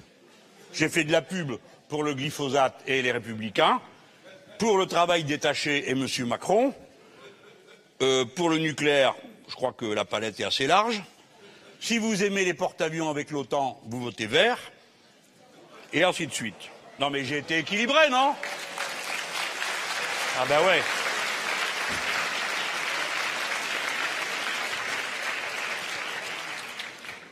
Maintenant, il faut être à la hauteur. Je le fais exprès, hein, de présenter les choses d'une manière plaisante, parce qu'il y a d'autres moments où c'est moins plaisant ce que j'ai à dire. Il faut être à la hauteur du risque qui s'avance et qui, dorénavant, prend une tournure à laquelle aucune génération n'a été préparée. Voyez-vous, le 15, il y a la grève des lycéens pour le climat. C'est un fait, comme on dit avec un grand mot, anthropologique, c'est-à-dire dans l'histoire des êtres humains, de leur qualité humaine, sans précédent. C'est la première fois qu'on voit une jeune génération se mettre en mouvement, non pas pour revendiquer quelque chose de matériel pour elle-même, mais pour dire mais comment vous avez réussi à faire d'une aussi belle chose une aussi pauvre chose? Comment vous avez réussi? Et moi aussi je me pose la question, comment on a fait les gens, ceux qui sont de ma génération, pourquoi on a laissé faire Comment ça se fait qu'on n'ait pas compris à temps? Dans la mer Méditerranée, comme on va là, en 2050, il y aura plus de plastique que de poissons. Au début, on ne le croit pas. Et puis après, on est bien obligé de regarder ça en face. Et après, on vous dit, cette année, il est mort 67 000 personnes à cause de l'air qu'elles respiraient. De l'air respiré est devenu dangereux? Oui, c'est devenu dangereux. Et pour la première fois, voilà une génération qui vient et qui dit comment vous avez fait pour et comment ça se fait que vous faites toujours rien pour arrêter tout ça? Parce qu'au moment où on parle, on continue à balancer 600 bennes d'ordures de plastique dans la mer Méditerranée tous les ans. Et ainsi de suite. Et du glyphosate, encore pour cinq ans. C'est ce qu'a voté le Parlement européen. Ça ne veut pas dire que dans cinq ans, ils s'arrêtent. Ça veut dire que dans cinq ans, ils en discuteront. Et pendant les cinq prochaines années, glyphosate pour tout le monde. Et le président de la République a fait le malin en disant chez nous on arrêtera dans trois ans, très fort, ensuite a dit à voix un peu plus basse, bah non, je crois que ça ne va pas être possible. En effet, dans le cadre des traités, ce n'est pas possible. Et vous savez tous pourquoi. Parce que ce serait de la concurrence pas libre et tout à fait faussée. Si vous interdisez, parce que si vous l'interdisez chez vous, bah après, il faut interdire ceux qui l'amènent avec du glyphosate dedans. Et ça, ça contrarie le contenu des traités qui dit que ça, vous n'avez pas le droit de le faire. Vous voyez à chaque fois comment tout ça se tient. Cette nouvelle et extraordinaire situation nous met au défi. On n'avait pas prévu qu'un jour ou l'autre, il faudrait parler de ça, et on ne sait même pas par quelle boule empoigner. Vous voyez, aller dans une salle avec des tas de braves gens qui ont décidé de prendre leur soirée pour vous écouter, et que vous arrivez pour leur dire, écoutez, euh, tout compte fait, ça sera peut-être la fin du monde. Mais on le sait tous que ça ne peut pas durer. Et ça, vous autres de gauche, il bien avoir quelques-uns dans cette salle. Regardez comme ça a tout changé. Quand la grande révolution française a eu lieu, le pari de départ, c'était que tous les êtres humains étaient semblables et par conséquent égaux en droit. Et la réplique qu'on nous a faite, aujourd'hui dans le Figaro, il y avait à nouveau une phrase de Raymond Aron sur le sujet. La réplique qu'on nous faisait, c'est de dire mais mais qu'est-ce que vous racontez? L'égalité, ça n'existe pas dans la nature. Comme je vous l'ai dit tout à l'heure, d'abord, on, est différents, la preuve, il y, a, des femmes et des hommes, c'est pas tout à fait la même chose, disent-ils. Et puis après, ils disent, ben, il y a des petits et des grands, puis il y, en a qui sont drôlement bêtes, hein. Et puis d'autres très intelligents. Donc, monsieur Mélenchon et vous autres, les Robespierre et compagnie, là, mais qu'est-ce que vous racontez? Si vous faites un régime politique fondé sur l'idée que les êtres humains sont égaux, vous ferez un régime politique contre la nature. Et par conséquent, ça sera un régime violent. Et pendant deux siècles, on s'est accroché là-dessus. C'était ça, la base ultime. C'est pour ça que c'est en France que sont nées les idéologies égalitaires, et c'est en France que sont nées aussi les idéologies fascistes. On s'en vante moins, mais c'est dans ce pays que ça s'est passé. À cause de ce moment initial, de cette confrontation initiale. Dès le début, on a commencé à se peler sur le fond.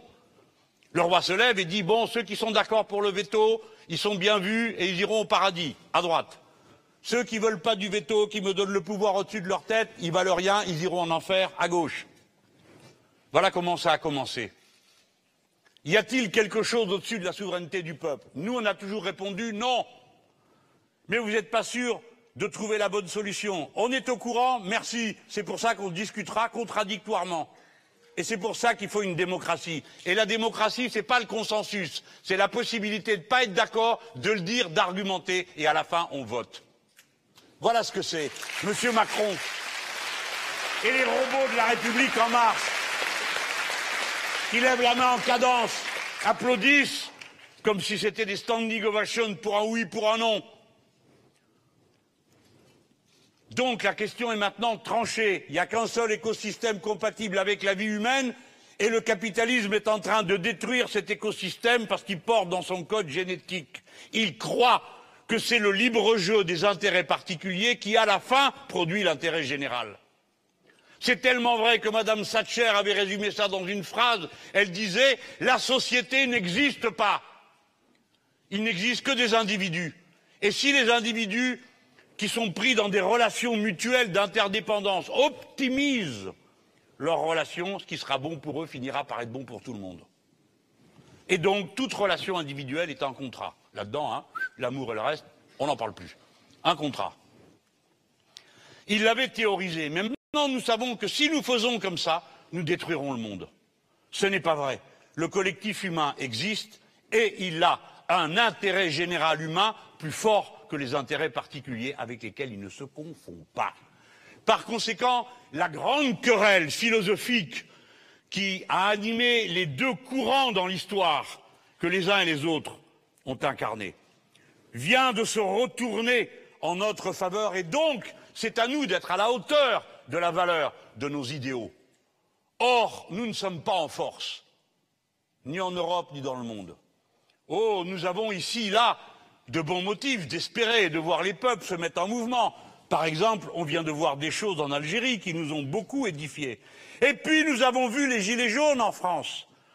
Il n'y a que les élites françaises pour les mépriser, les insulter, les traiter de tous leurs noms, parce que dans le monde entier, les gens ont envie d'être gilets jaunes, dans plein de pays. On a vu des gilets jaunes en Irak, on a vu des gilets jaunes dans tous les pays d'Europe. Les gilets jaunes incarnent cette part particulière de l'esprit des Français qui convient à ceux qui nous regardent de loin, parce que s'ils nous regardaient de plus près, peut-être qu'ils nous aimeraient moins. Mais c'est comme ça. Nous avons des raisons d'espérer, mais en même temps, il ne faut pas se raconter d'histoire. Notre situation est difficile. Nous avons, pour faire face, commencé à construire une force internationale. Elle s'appelle Et maintenant le peuple. Nous sommes six partis membres, pour l'instant. On dit qu'on sera bientôt huit ou dix. Et puis il y a d'autres amis qui nous rejoindront, j'en suis certain, après l'élection. Parmi ces partis, les Rouges et Verts de Suède, le parti de gauche du Danemark, le Bloco des Esquerra du Portugal, Podemos en Espagne. Et si, ici ou là, on voit se mélanger les origines politiques, la nouvelle génération est portée de ce côté, qui entre dans la réflexion politique par la grande porte, la porte du collectif, la porte des biens communs, ces mots qui sont aujourd'hui prononçables. Aujourd'hui, je peux dire devant vous tous que le capitalisme est un système qui n'a aucun avenir et personne dans cette salle se dit ce type est fou. Il y a 20 ans, il fallait faire attention. Il y a dix ans encore un peu. Maintenant, ça va. Tout le monde a compris. Beaucoup de gens ont compris qu'il faut opposer à ce système un système radicalement différent. La nature de la discussion a changé. Pardon, je prends une minute pour en parler. Il y a quelque temps, il fallait convaincre que la question écologique était une question politique. Et il faut reconnaître à un courant, le courant écologiste, nous avons une dette à son égard. Souvent bien seuls et sous les moqueries, ils nous ont alertés, mis en garde contre nos illusions. Dumont, avec son petit verre d'eau.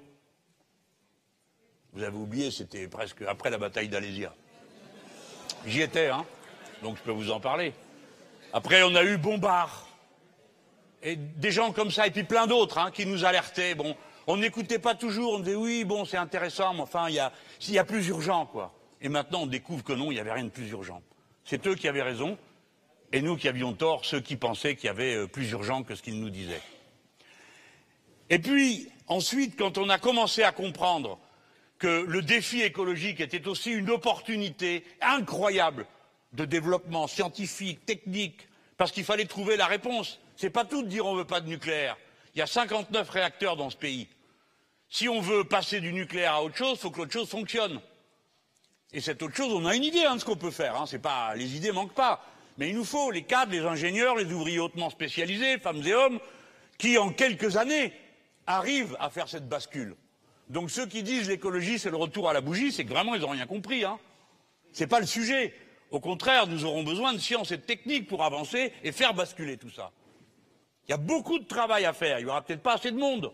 Ça aussi, ça sera un problème. Et vous autres, vous avez une belle côte là. Au lieu de mettre des centrales nucléaires, on pourrait faire autre chose, non? Bon, vous y êtes pour rien. J'ai vu dans le journal, ils m'ont posé la question qu'est-ce que je pensais de la nucléarisation de la Normandie? J'ai dit ouh, ouh, ouh. Vous allez au-devant des ennuis. Ils ont mis que ça comme titre. La Normandie va au-devant des ennuis. On croirait que c'est parce que je viens. Hein? Non, mais c'est pas le sujet. Mais comme c'est pas.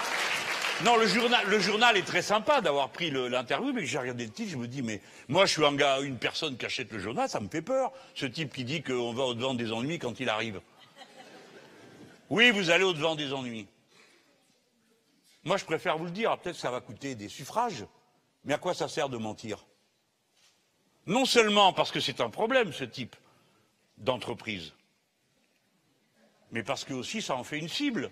J'ai pas commencé tout à l'heure par vous dire qu'il y avait un problème, que c'était en train de mal tourner, que les uns et les autres installent leurs missiles en Europe. Vous croyez que c'est pour quoi faire? Les questions de défense, ça concerne tout le monde, non? La sécurité collective, on vous en fait assez des numéros. Il eh ben, faut y réfléchir à tout ça. Donc, disais-je, si on veut, on a un débat d'une toute autre nature. Jusque-là, on se disait, voilà, c'est une opportunité. Nous, les premiers, on a parlé de planification écologique. Dès qu'on dit planification, on a la moitié qui s'évanouissent.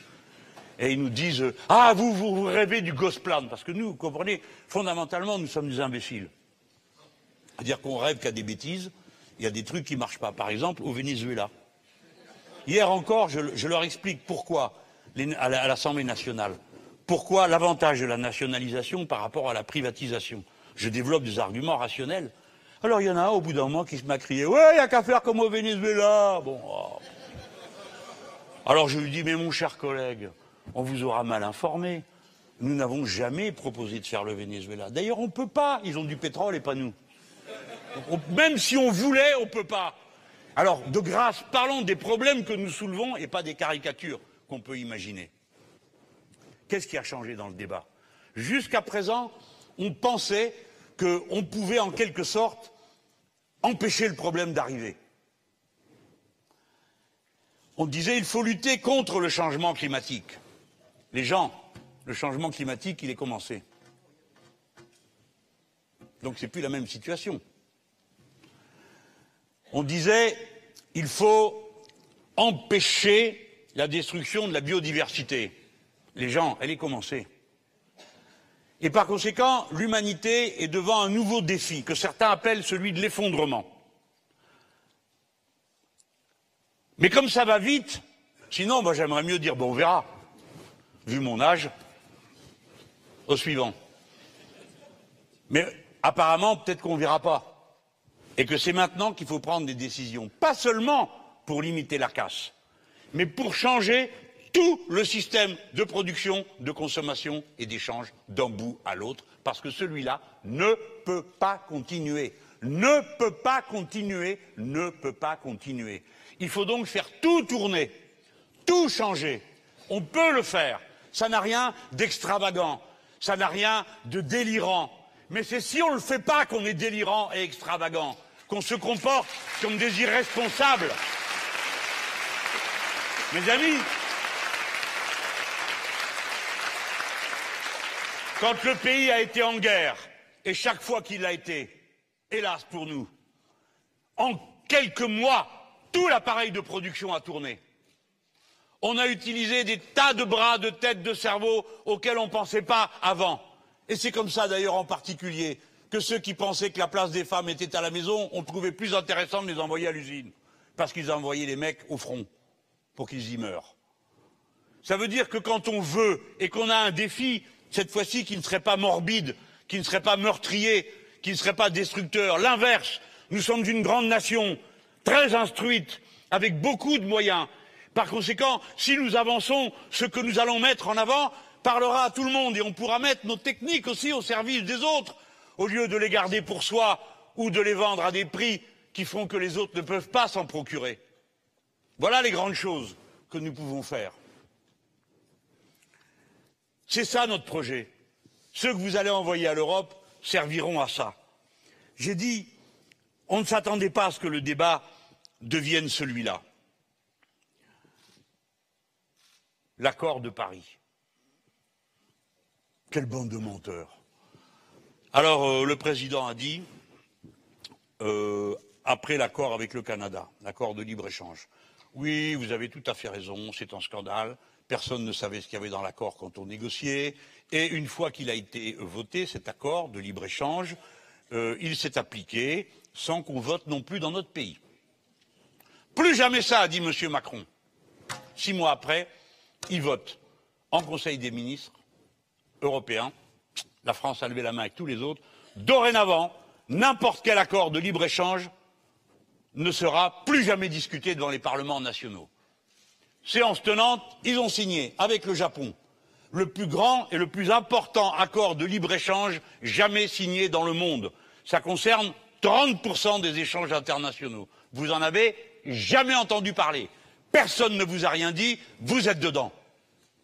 Vous voyez quand je vous dis qu'il y, y, a urgence à prendre certaines mesures Allez Allez voter pour ceux qui vont aller au Parlement européen, lever la main comme des animaux chaque fois qu'on leur dira c'est pour le libre-échange, ça rapproche les peuples, on transporte les marchandises. Bon, le bateau a coulé, mince. C'est ce qui vient de se passer là, non? Ah, tout d'un coup, il y en a qui réalisent. Eh bien, mes amis, il n'y a pas un remorqueur pour tirer un bateau vers un port sur toute la façade atlantique. Depuis la frontière espagnole jusqu'au bout de la Bretagne, Walou. Pas un. L'abeille Bourbon, il est installé à Brest. Il n'y a pas un port qui peut accueillir un navire en détresse pour y être réparé. Ça, c'est le bilan de 25 ans, 30 ans d'incurie, de laisser aller, d'une foi superstitieuse dans l'idée que tout va s'arranger tout seul. 150 navires par jour passent le long de ce truc pour passer ensuite dans la Manche. Et nous, en train d'expliquer, écoutez, quand les bateaux ont traversé par le canal de Suez et qu'ils arrivent en Méditerranée, ça serait plus simple de mettre les marchandises dans les trains à Marseille et de remonter par port de Valence, où nous avons les canaux, les autoroutes, le train, pour transporter les marchandises. Quel besoin vous avez de faire tout le tour et d'aller jusqu'à Anvers pour ensuite faire redescendre les marchandises en camion dans tout le reste de l'Europe? Votre système est absurde, tout ça pour gagner trois ou quatre centimes d'euros sur telle ou telle marchandise. Et bien là, pareil. Si vous êtes pour le libre-échange, votez pas pour nous. Surtout pas. Non seulement on est contre le libre-échange, alors que le libre-échange vous permet de jouir de toutes sortes de cochonneries dont vous n'avez pas besoin, mais en plus on est pour le protectionnisme, ce qui aggrave notre cas. Et on ajoute le protectionnisme solidaire, ce que vous a décrit tout à l'heure Manon Brie.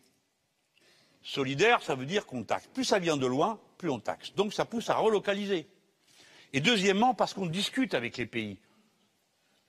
Marchandise par marchandise, pour y trouver notre compte. Pas ouvre tout, prends ce que tu veux, apporte ce que tu veux, et moi d'ailleurs je fais pareil chez toi. Et c'est comme ça qu'on est en train de ruiner l'Afrique tout en faisant des discours qui disent le contraire. Et toutes ces marchandises arrivent là-bas, et les pauvres gens qui s'y trouvent ne peuvent pas les fabriquer, donc ils partent dans les villes. Comme dans les villes, il y a trop de monde, eh ben les gens finissent par immigrer, et ça donne la situation aberrante que ceux-là même qui ont provoqué la catastrophe, quand ils les voient arriver, ils disent Qu'est-ce que vous foutez là? Voilà. Voilà comment ça s'est passé. Le libre-échange porte la misère et la guerre, et rien d'autre. Bon, alors là, maintenant, si vous ne savez pas pour qui voter, vraiment, c'est que je suis arrivé à rien. J'ai dit tout à l'heure, il va falloir prendre cette affaire à bras-le-corps d'une autre manière. On a proposé, nous, euh, la règle verte, c'est-à-dire on ne prend plus à la nature davantage que ce qu'elle peut reconstituer. Nos amis ont présenté un projet de directive sur la mise en œuvre et l'application de ce type de politique. Voilà des choses que fera le groupe, la délégation française de la France insoumise. Ça va vous servir à ça d'avoir des élus insoumis. Ce seront des lanceurs d'alerte. Ce seront des malvotants, comme vous. Ce seront des gens qui feront des propositions. Et une proposition, quand elle est bonne, elle finit toujours par se frayer un chemin. Les premières fois qu'on a commencé à expliquer au Parlement, j'espère que vous êtes contents du groupe des Insoumis, hein, parce qu'on bosse, hein, au Parlement. On bosse. Et puis c'est des bons, hein. Puis on a fait la preuve. On a fait la preuve que tout le monde pouvait être député parce que notre groupe, il est très populaire. Et de même, la liste qu'on a fait. Vous l'avez pas regardé, les gens. Alors pendant des semaines, ça a été là, et blabli, blabla, le rassemblement, que ceci, que cela, bon, très bien. Nous, on n'a rien dit, mais quand même, on veut faire juste remarquer la chose suivante. On a travaillé pendant plus de six mois à préparer une liste avec 600 candidatures. Alors à la fin, évidemment, il y a des gens qui n'étaient pas aussi bien placés qu'ils voulaient, et puis il suffit qu'il y en ait deux ou trois, et aussitôt toute la presse vient dessus, c'est comme ça.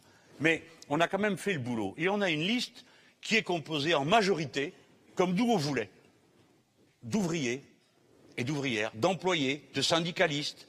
Et quand on a été chercher euh, Manon Aubry, on s'est dit on veut quelqu'un pour notre tête de liste, on avait une ou deux idées, on veut quelqu'un qui incarne un combat qui a un grand sens collectif et qui soit spécialiste, qui connaisse bien le, sujet, à qui on ne puisse pas fermer la bouche. Et c'est comme ça qu'on qu a, pensé à elle et qu'on a été la chercher, qu'on était heureux euh, qu'elle qu accepte d'être notre tête de liste. Et vous avez vu, elle se débrouille drôlement bien. Hein. Je trouve, bon, d'accord Pourquoi pourquoi, à la fin des fins, le sujet dont elle est porteuse depuis des années, cette histoire de la fraude, la fraude fiscale, ça porte beaucoup de choses. Nous autres, les Français, on est comme ça. Tout au fil de l'histoire, j'ai remarqué ça, même dans la Grande Révolution. Et après, les gens, ils râlent moins sur les salaires que sur les impôts. C'est drôle, hein? Mais si on y réfléchit, on comprend mieux que ça correspond à une certaine culture française. Les gens, Bon, d'accord, ils sont égalitaristes et tout ça, mais bon. Mais ils comptent sur l'impôt pour rétablir l'équilibre. À la limite, ça les choque moi, les écarts de salaire. Franchement, depuis le temps que nous on se bat pour qu'il n'y ait pas des écarts plus grands que de 1 à 20, moi je m'attendais au début à ce que les gens ils me pendent. En disant pourquoi de 1 à 20 ça va pas, non? De 1 à 5 ça suffit largement. Ou de 1 à 7. 1 à 20 où t'as trouvé ça ben, j'ai trouvé ça à la Confédération européenne des syndicats. Je ne vous dis pas que c'est une agence révolutionnaire, mais au moins c'était une référence syndicale. 1 à 20. Et je me disais, les gens vont vouloir. Non, pas du tout. De même que quand j'ai dit, allez hop, tout ce qui est au-dessus de 300 000, on prend tout. Ah, tout prendre quand même, tu vas fort. Je dis, bah, enfin, écoutez, qu'est-ce qui vous prend? Combien vous croyez que ça concerne de gens? 0,05%. Ben, les gens, ils disent Ah, t'exagères. Jamais ils en verront la couleur. Hein. Ça les empêche pas. Il y en a même un qui m'a dit Tu nous empêches de rêver. Parce que tu rêves d'argent, toi. Moi, j'ai rêvé d'à peu près tout, mais jamais d'argent. Réfléchissez si vous avez déjà rêvé d'argent une fois dans votre vie. Il y a un truc qui n'est pas naturel dans l'argent. La preuve, on n'en rêve pas. On aimerait bien en avoir. C'est pas pareil que d'en rêver. Bref, les gens, ils comptent sur l'impôt pour rétablir l'équilibre. Pourquoi? Parce que l'impôt, c'est la contribution de chacun au bien commun.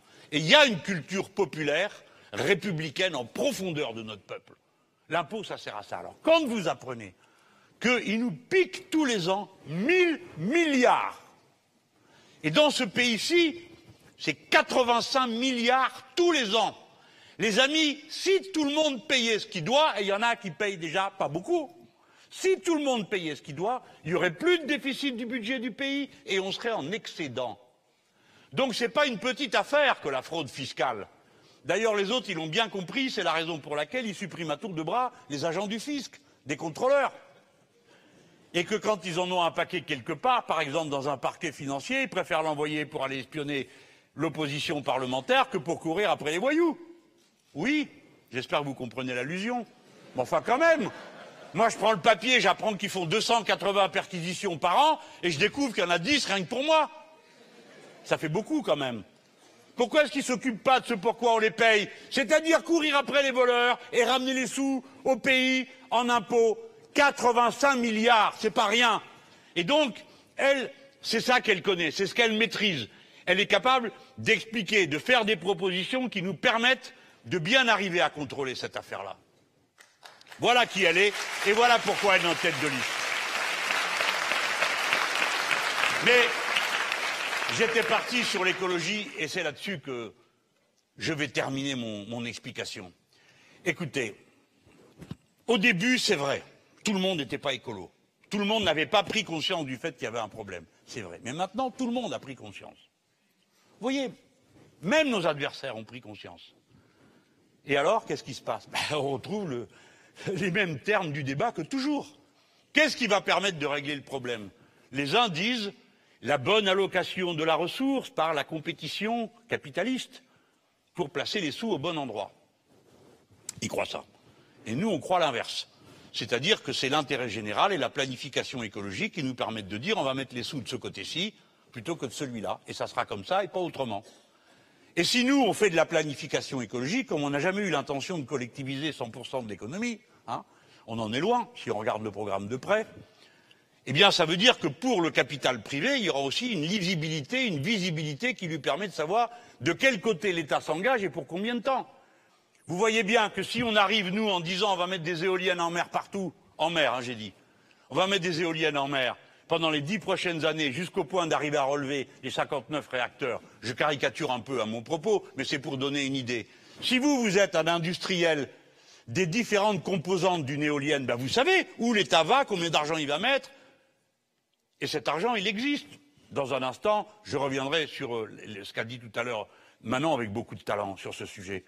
Ben, les gens, ils savent de quel côté l'investissement peut se faire. Et donc ça donne de la lisibilité, de la stabilité à la production et à l'investissement.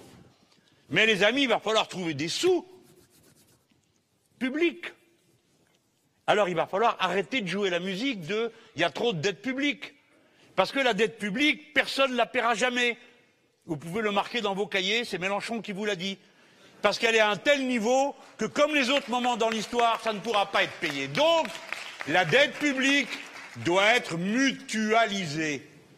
Elle doit être rachetée par la Banque centrale européenne qui la met dans son coffre bien au frais.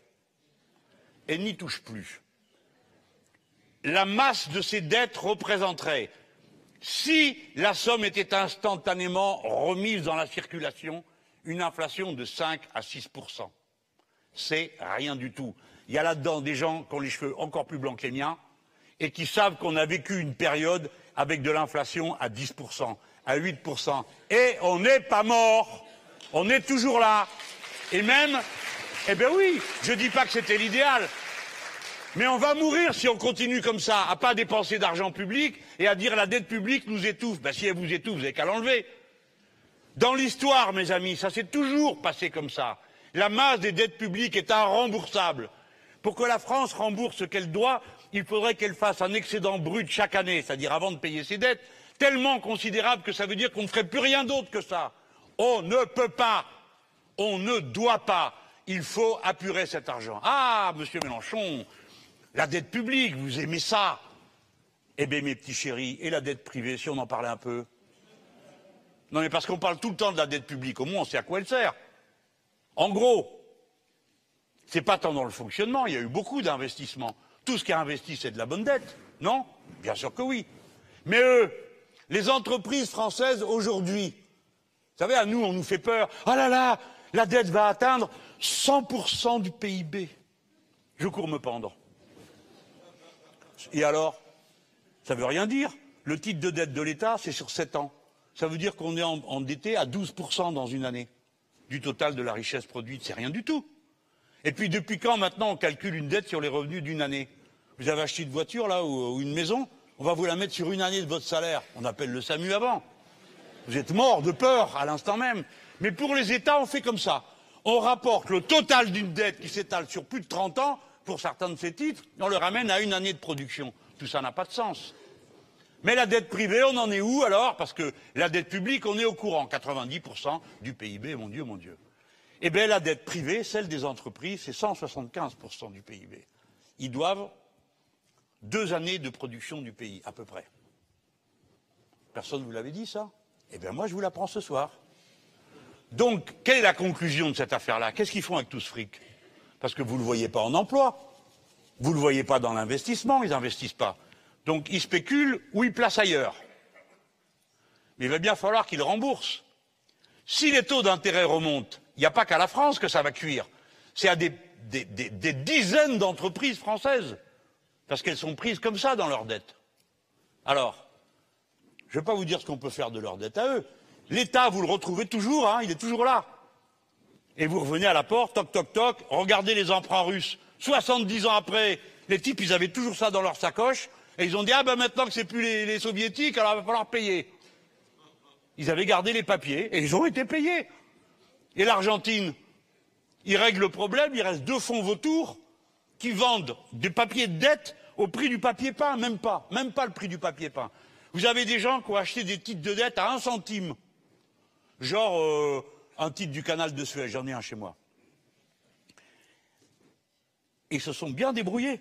Ils ont fait des actions, ceci, cela, juridique, machin, truc, etc. Et puis la gauche a perdu les élections. Ils ont élu un de droite qui est plus intelligent que nous et qui a aussitôt dit Ah ben c'est normal, nous honorons la dette. Et voilà des gens qui ont acheté des titres de dette à un centime et qui ont récupéré de l'État argentin 100 ou 200 dollars pour leur centime placé.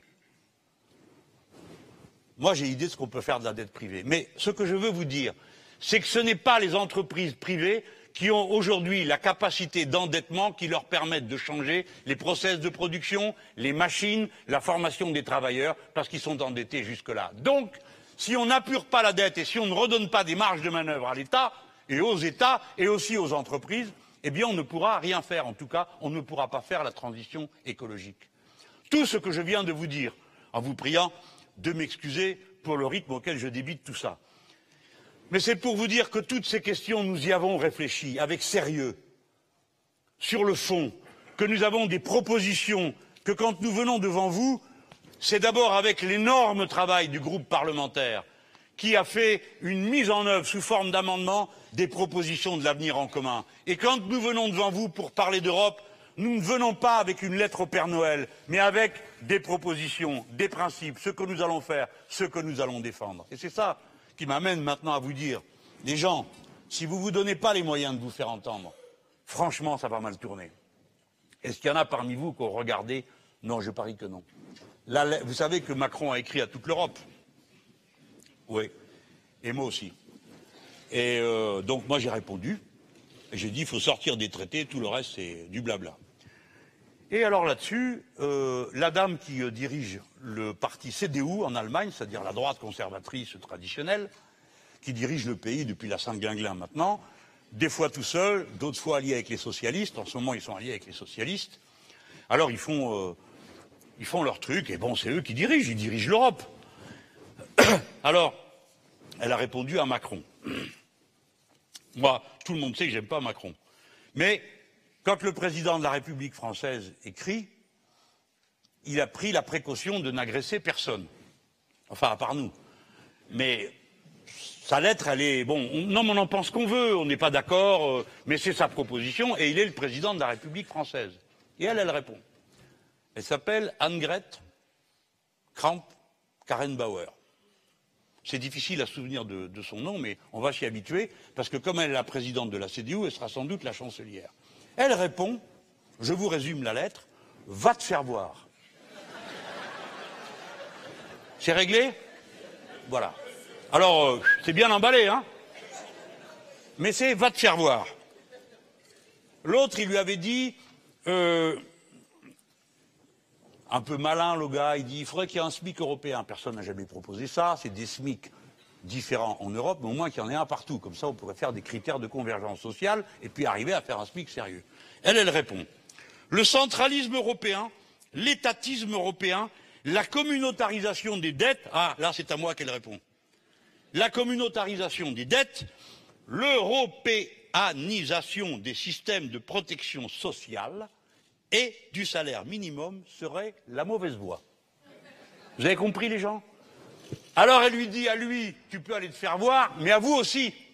Parce que vous, quand vous êtes pour l'Europe, vous êtes pour l'Europe sociale. On vous l'a dit, non? Et maintenant, on va passer à l'Europe sociale. Il faut que l'Europe nous protège, blablabli, blablabla. Vous avez la réponse. Jamais, elle dit, c'est pas la bonne voie. Pas question de mutualiser les dettes, alors qu'ils sont bourrés de pognon, qu'ils ont un commerce extérieur de voitures et de machines-outils tellement excédent qu'ils ont des sommes fabuleuses dans leur coffre, qu'ils pourraient investir, qu'ils pourraient mettre dans la production. Ils ne le font pas. Mais ils vous disent, en tout cas, on vous achètera jamais vos titres de dette parce qu'on n'en veut pas. Et ils prennent des grands airs pour dire c'est le club med des pays du Sud. Voilà ce que pense la droite allemande. Ce qui me gêne, c'est pas qu'elle soit allemande, c'est qu'elle est de droite. Et pour de bon, est vraiment conservatrice, est vraiment réac. N'ayez pas la moindre illusion, les gens. Si vous ne vous battez pas, ils appliqueront leur programme tranquillement, comme si vous n'étiez pas là. Parce qu'elle a pris la peine d'écrire une lettre pour dire ça et pour dire aussi qu'elle propose de faire un porte-avions pour montrer aux Américains comme on les aime beaucoup. Et tout ça au moment où nous on dit il faut faire tourner le système d'échange et de production. Il serait temps qu'en Allemagne vous ayez des trains qui roulent et que vous empêchiez pas les autres d'en faire, que ceci, que cela. Bref, il est temps d'avoir la seule langue que parle toute l'Europe. Toute l'Europe parle la langue du bonheur, du progrès humain, de l'envie de bien vivre. Et ça, tout le monde comprend. Plus d'écoles, tout le monde comprend. S'occuper mieux des plus âgés, tout le monde comprend. Soigner correctement la population, tout le monde comprend. C'est ça qu'il devrait y avoir dans les traités, et c'est le contraire qui s'y trouve. Et il devrait y avoir maintenant, on va faire autrement pour la production, on va faire autrement pour la consommation, on va faire autrement pour l'échange. Je vous ai dit un instant, maintenant tout le monde est écolo, mais pas de la même manière. Et je vous demande de garder votre sang-froid. Nous avons un désaccord avec ceux qui devraient être les plus proches de nous, qui sont les membres d'Europe Écologie Les Verts. En tout cas, de ce, pour pas globaliser, pas non plus. euh, en tout cas, avec M. Jadot, nous ne croyons pas que l'écologie soit soutenable dans le cadre de l'économie de marché. Tout à l'heure, Manon a dit est incompatible. Vous voyez, je suis plus modéré. Non, en réalité, on dit la même chose, insoutenable dans le cadre de l'économie de marché. Et donc, ne faites pas l'erreur de croire à sa lettre au Père Noël. Il n'y aura pas et il n'y aura jamais d'écologie de marché. Ça ne peut pas marcher. Il ne peut pas y avoir de capitalisme vert. Et dans le capitalisme vert, ce n'est pas le vert qui dérange, c'est le capitalisme.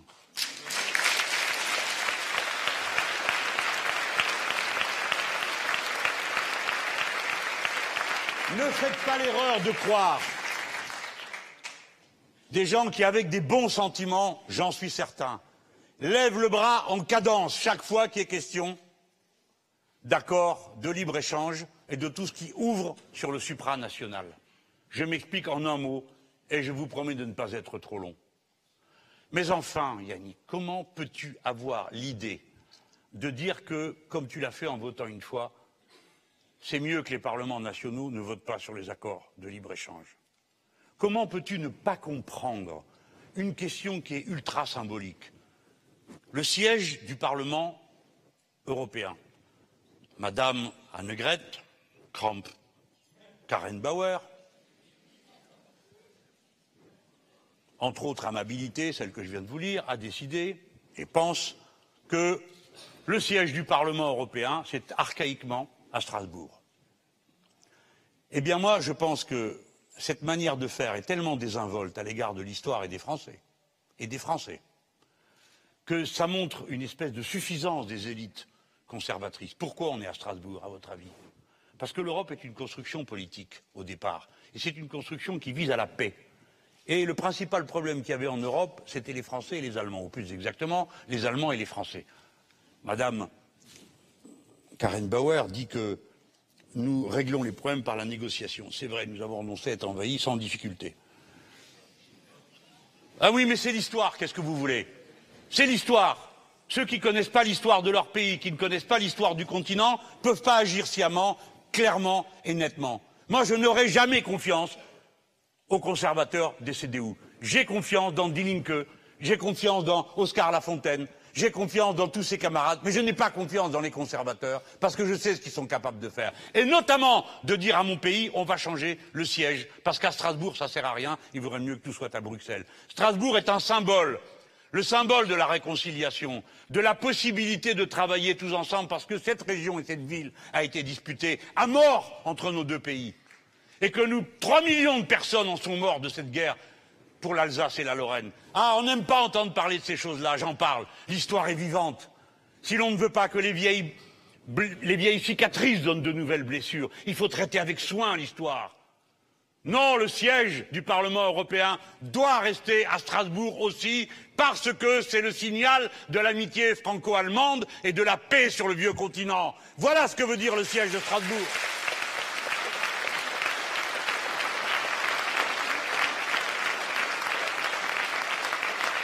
Eh bien, ça me fait plaisir de voir que vous applaudissez ça, parce que ça veut dire que vous comprenez, comme moi, l'importance des symboles et de l'histoire. Il n'y a aucune agressivité quand je parle comme je suis en train de le faire. C'est le contraire. Je dis aux gens impudents qui ne tiennent compte de rien, ni de l'histoire, ni de la culture, ni des peuples qu'ils nous mettent en danger par leur désinvolture et leur insouciance. Non, le monde ne vient pas de commencer. Il est long, il est vieux, le monde. Et il porte son histoire. Il faut savoir la dominer. Il faut savoir la transcender, en faire quelque chose d'autre. Bon, maintenant tout le monde a compris. Eh bien, je dis à Yannick, ben, t'es trop bête de voter que t'es d'accord pour qu'on n'aille plus à Strasbourg parce que écologiquement, ça fait des transports. Ben ouais, ça fait des transports. Mon pauvre, qu'est-ce que tu veux que je te dise? Oui, ça fait des transports, mais vaut mieux ces transports et leur signification que de n'en tenir aucun compte. Bon, ça c'est pour la divergence qu'on a avec nos plus proches voisins. Nous ne sommes pas pour l'écologie de marché, nous sommes pour la planification écologique. Quant à M. Macron, vous savez quelle est sa solution pour le climat Vous ne le savez pas. Mais vous lisez rien, ma parole. Eh bien, s'il a une solution, il faut créer une banque. Alors moi, bon, j'ai répondu un peu vivement, j'ai dit, oh, si le climat était une banque, il serait déjà sauvé. Bon, c'est pas ce qu'il y a de plus malin, mais ça me fait plaisir de citer Chavez de temps à autre, rien que pour les embêter. Bref, une banque. Je vous ai dit tout à l'heure que le retard d'investissement ne permettait pas qu'on transite de la banque vers l'entreprise privée et que ce serait aux États d'assumer. Mes amis, voilà. On est dans la bataille. Jeunes gens, vendredi, votre place est dans la grève avec vos camarades. Et vous tous les autres, déjà que vous êtes venus ce soir ici, eh bien, c'est pas fini.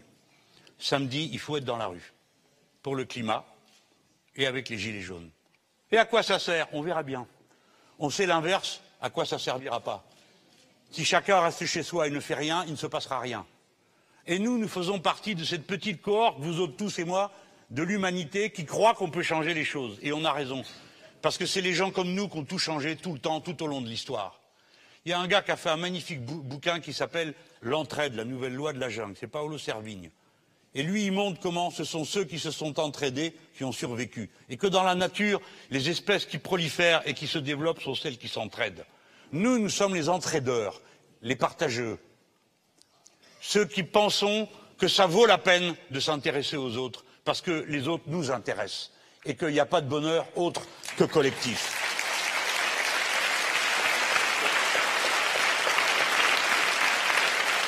Alors, la chose que vous devez faire, c'est de vérifier si vous êtes bien inscrit sur les listes électorales. Ce n'est pas la peine de faire des réunions et des machins et des trucs et à la fin vous arrivez au bureau de vote, manque, vous n'avez pas fait votre truc, vous n'êtes pas inscrit. Vous avez jusqu'au 31 mars. Et après, il faut voter. Il y a des camarades qui me disent ça sert à rien. Si, ça sert à nous rendre forts. Comment ça sert à rien? C'est quoi ce luxe? Ah, mais ça fâche à la fin, hein on fait tout ce boulot, c'est pour être fort, c'est pour être plus nombreux, c'est pour être en force. Oui, mais les institutions européennes, alors qu'est-ce que je fous au Parlement national?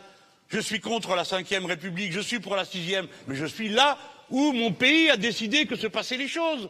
Et si c'est pas bien, ben j'essaye de le corriger. Le vote est important. Je vous supplie, mes amis, de faire ce travail. Et quand je vous dis les choses, écoutez au moins quelqu'un qui connaît quelque chose dans cette branche. Quand on a commencé la campagne présidentielle, j'étais à Stalingrad et j'ai dit aux gens, la dernière fois, on a fait 4 millions de voix. Si chacun d'entre vous revient voter, en amène un autre, on y arrive. On a fait 7 millions de voix. Il nous a manqué 600 000 voix. Qui c'est qui avait raison Moi? Ben là, c'est pareil. Quand il y a eu les élections législatives, je vous ai dit, si vous revenez tous, ceux qui ont voté à l'élection présidentielle, si vous revenez tous, on gagne. Eh bien, Macron, il a gagné avec 6 millions de voix. Et nous, on avait 7 millions de voix sous le pied. Mais il y a 4 millions de nos amis qui ne sont pas venus voter. Voilà le résultat. On serait en train de faire tout autre chose aujourd'hui. Et je vous passe le reste, parce qu'après, vous allez croire que je vais me fâcher avec tout le monde. Mais non. Je dis qu'il faut se mobiliser. Chacun d'entre vous peut en prendre un autre ou une autre qui n'a pas tout très bien compris ou, qui dit Ah, Mélenchon, il me fatigue. Bah oui, très bien, c'est pas pour Mélenchon que tu votes, c'est pour Manon Aubry. Donc déjà, ça devrait te soulager. Hein bon. Et d'une. Mais c'est le même programme. Ne laissez rien passer, mes amis. La bataille est fondamentale. Si nous, les Français, nous avons un résultat autour de la liste de la France insoumise, c'est un signal qu'on envoie à toute l'Europe. Vous n'étiez pas content d'apprendre que Podemos perçait? Vous étiez tous fin contents, et moi aussi. Eh bien, ça fait la même chose quand ils ont entendu dire qu'on a fait 20% à l'élection présidentielle. Dans le monde entier, on nous a envoyé des messages. Waouh, formidable Alors les autres en face ont compris le message aussi. Hein. 20% dans une des plus grandes puissances capitalistes du monde. Hein, J'ai dégusté depuis, hein, ça m'a appris. Hein. C'est comme ça qu'ils voient les choses. Eux, ils s'y trompent pas. Hein. Ils nous tapent, ils nous tapent, ils nous tapent, ils nous tapent. Et quand ils ont fini, ils nous tapent encore. Et les autres? Ah ben tu comprends, t'as pas bien dit ci, t'as pas fait ça comme il faut. Eh bien oui, parce qu'on n'est que des pauvres êtres humains, donc on fait des erreurs. Mais c'est pas ça qui compte. Ce qui compte, c'est pas les personnes, c'est les idées qu'on porte et qui passent d'une génération à l'autre. Et elle a, elle a pas 30 ans celle-là. Elle va leur empoisonner la vie encore 30 ans. J'espère qu'on gagne avant. Donc voilà les gens, passez ce message. On peut, on doit y arriver. On va y arriver. Et on sait comment faire et par quel bout prendre les problèmes. Moi, je suis débordant d'enthousiasme. J'aimerais vous le communiquer. Ils nous regardent tous, ils attendent de savoir ce qu'on va réussir à faire. Alors, nous, on va le faire, tranquille, à notre pas, bien, sérieusement, avec discipline, avec méthode, comme on a fait tout ce qu'on a fait jusqu'à présent. Là, Eric il rira bien qui rira le dernier. Maintenant, la vérité vraie, quand on regarde les sondages, on les regarde avec un œil critique. On ne va pas en dire du mal parce que ça nous arrange euh, qu'ils nous croient comme ça. Mais la vérité, c'est qu'on nous dit que ce sont nos électeurs, ceux qui ont voté avec nous, hein, l'avenir en commun à l'élection présidentielle, que c'est ceux-là qui s'apprêtent le moins à venir aux élections européennes. Écoutez, franchement, donc on connaît le travail qu'on a à faire. Tout le monde connaît quelqu'un. À un moment donné, j'avais l'impression que tout le monde était insoumis dans ce pays. Et bon, ça a un peu changé depuis, mais quand même, il en reste, hein. Et il en reste des paquets, des paquets, des paquets. Des insoumis partout. Eh bien, il faut leur dire, venez à la rescousse. Si nous mobilisons mieux les nôtres, nous aurons un meilleur résultat. À la fin, je peux vous dire une chose. Moi, je suis content de la tâche que nous avons accomplie jusque-là. Maintenant, nous avons à transformer en force pérenne la force que nous avons construite. Vous êtes, qui êtes vieux comme moi, il faut aider la jeune génération à marcher devant. Elle se mobilise vendredi, il faut l'aider. Elle se mobilise samedi, il faut l'aider. Il faut se mobiliser pour aider la meilleure partie de notre peuple qui est aujourd'hui dans la bataille avec ces drôles de gilets jaunes. Vous savez que c'est une norme européenne, le gilet jaune? C'est trop drôle. Bien oui. Voilà. Nous sommes les bâtisseurs, pas seulement d'une nouvelle force politique. Prenons notre temps tranquillement. On va bien faire l'élection européenne. Une nouvelle génération va entrer en lice. Celle-ci et les autres, parce qu'il faut regarder toute la liste, hein, il n'y a pas qu'elle. Hein. Celle-ci et les autres. Et une force va être là. Et elle est l'humanisme du XXIe siècle le nouvel humanisme dont on a besoin, celui qui est enraciné au fond de l'histoire, au XIVe siècle, quand ça commence, que des gens disent la seule vérité, c'est celle qu'on trouve dans sa tête, et qui va faire la cité politique après euh, tant de siècles d'obscurantisme. Mais maintenant, nous avons compris une chose. On s'est trompé sur un point. L'humanisme du XIVe, du XVe, du XVIe, du XVIIe siècle disait l'homme doit se rendre, l'être humain, maître et possesseur de la nature. Erreur. Il n'y a pas d'avenir pour les êtres humains sans toutes les autres petites bêtes. Il n'y a pas d'avenir pour les êtres humains sans tout le reste de ce qui existe. Et nous, on est porteurs de ça. Déjà qu'on avait toutes les misères du monde sur le dos, on s'est rajouté celles de toutes les espèces. Parce que c'est tout temps que ce beau monde qui vaut la peine d'être vécu, quelles que soient les difficultés qu'on peut rencontrer dans son existence. Merci à vous tous pour votre patience et mobilisez-vous bien.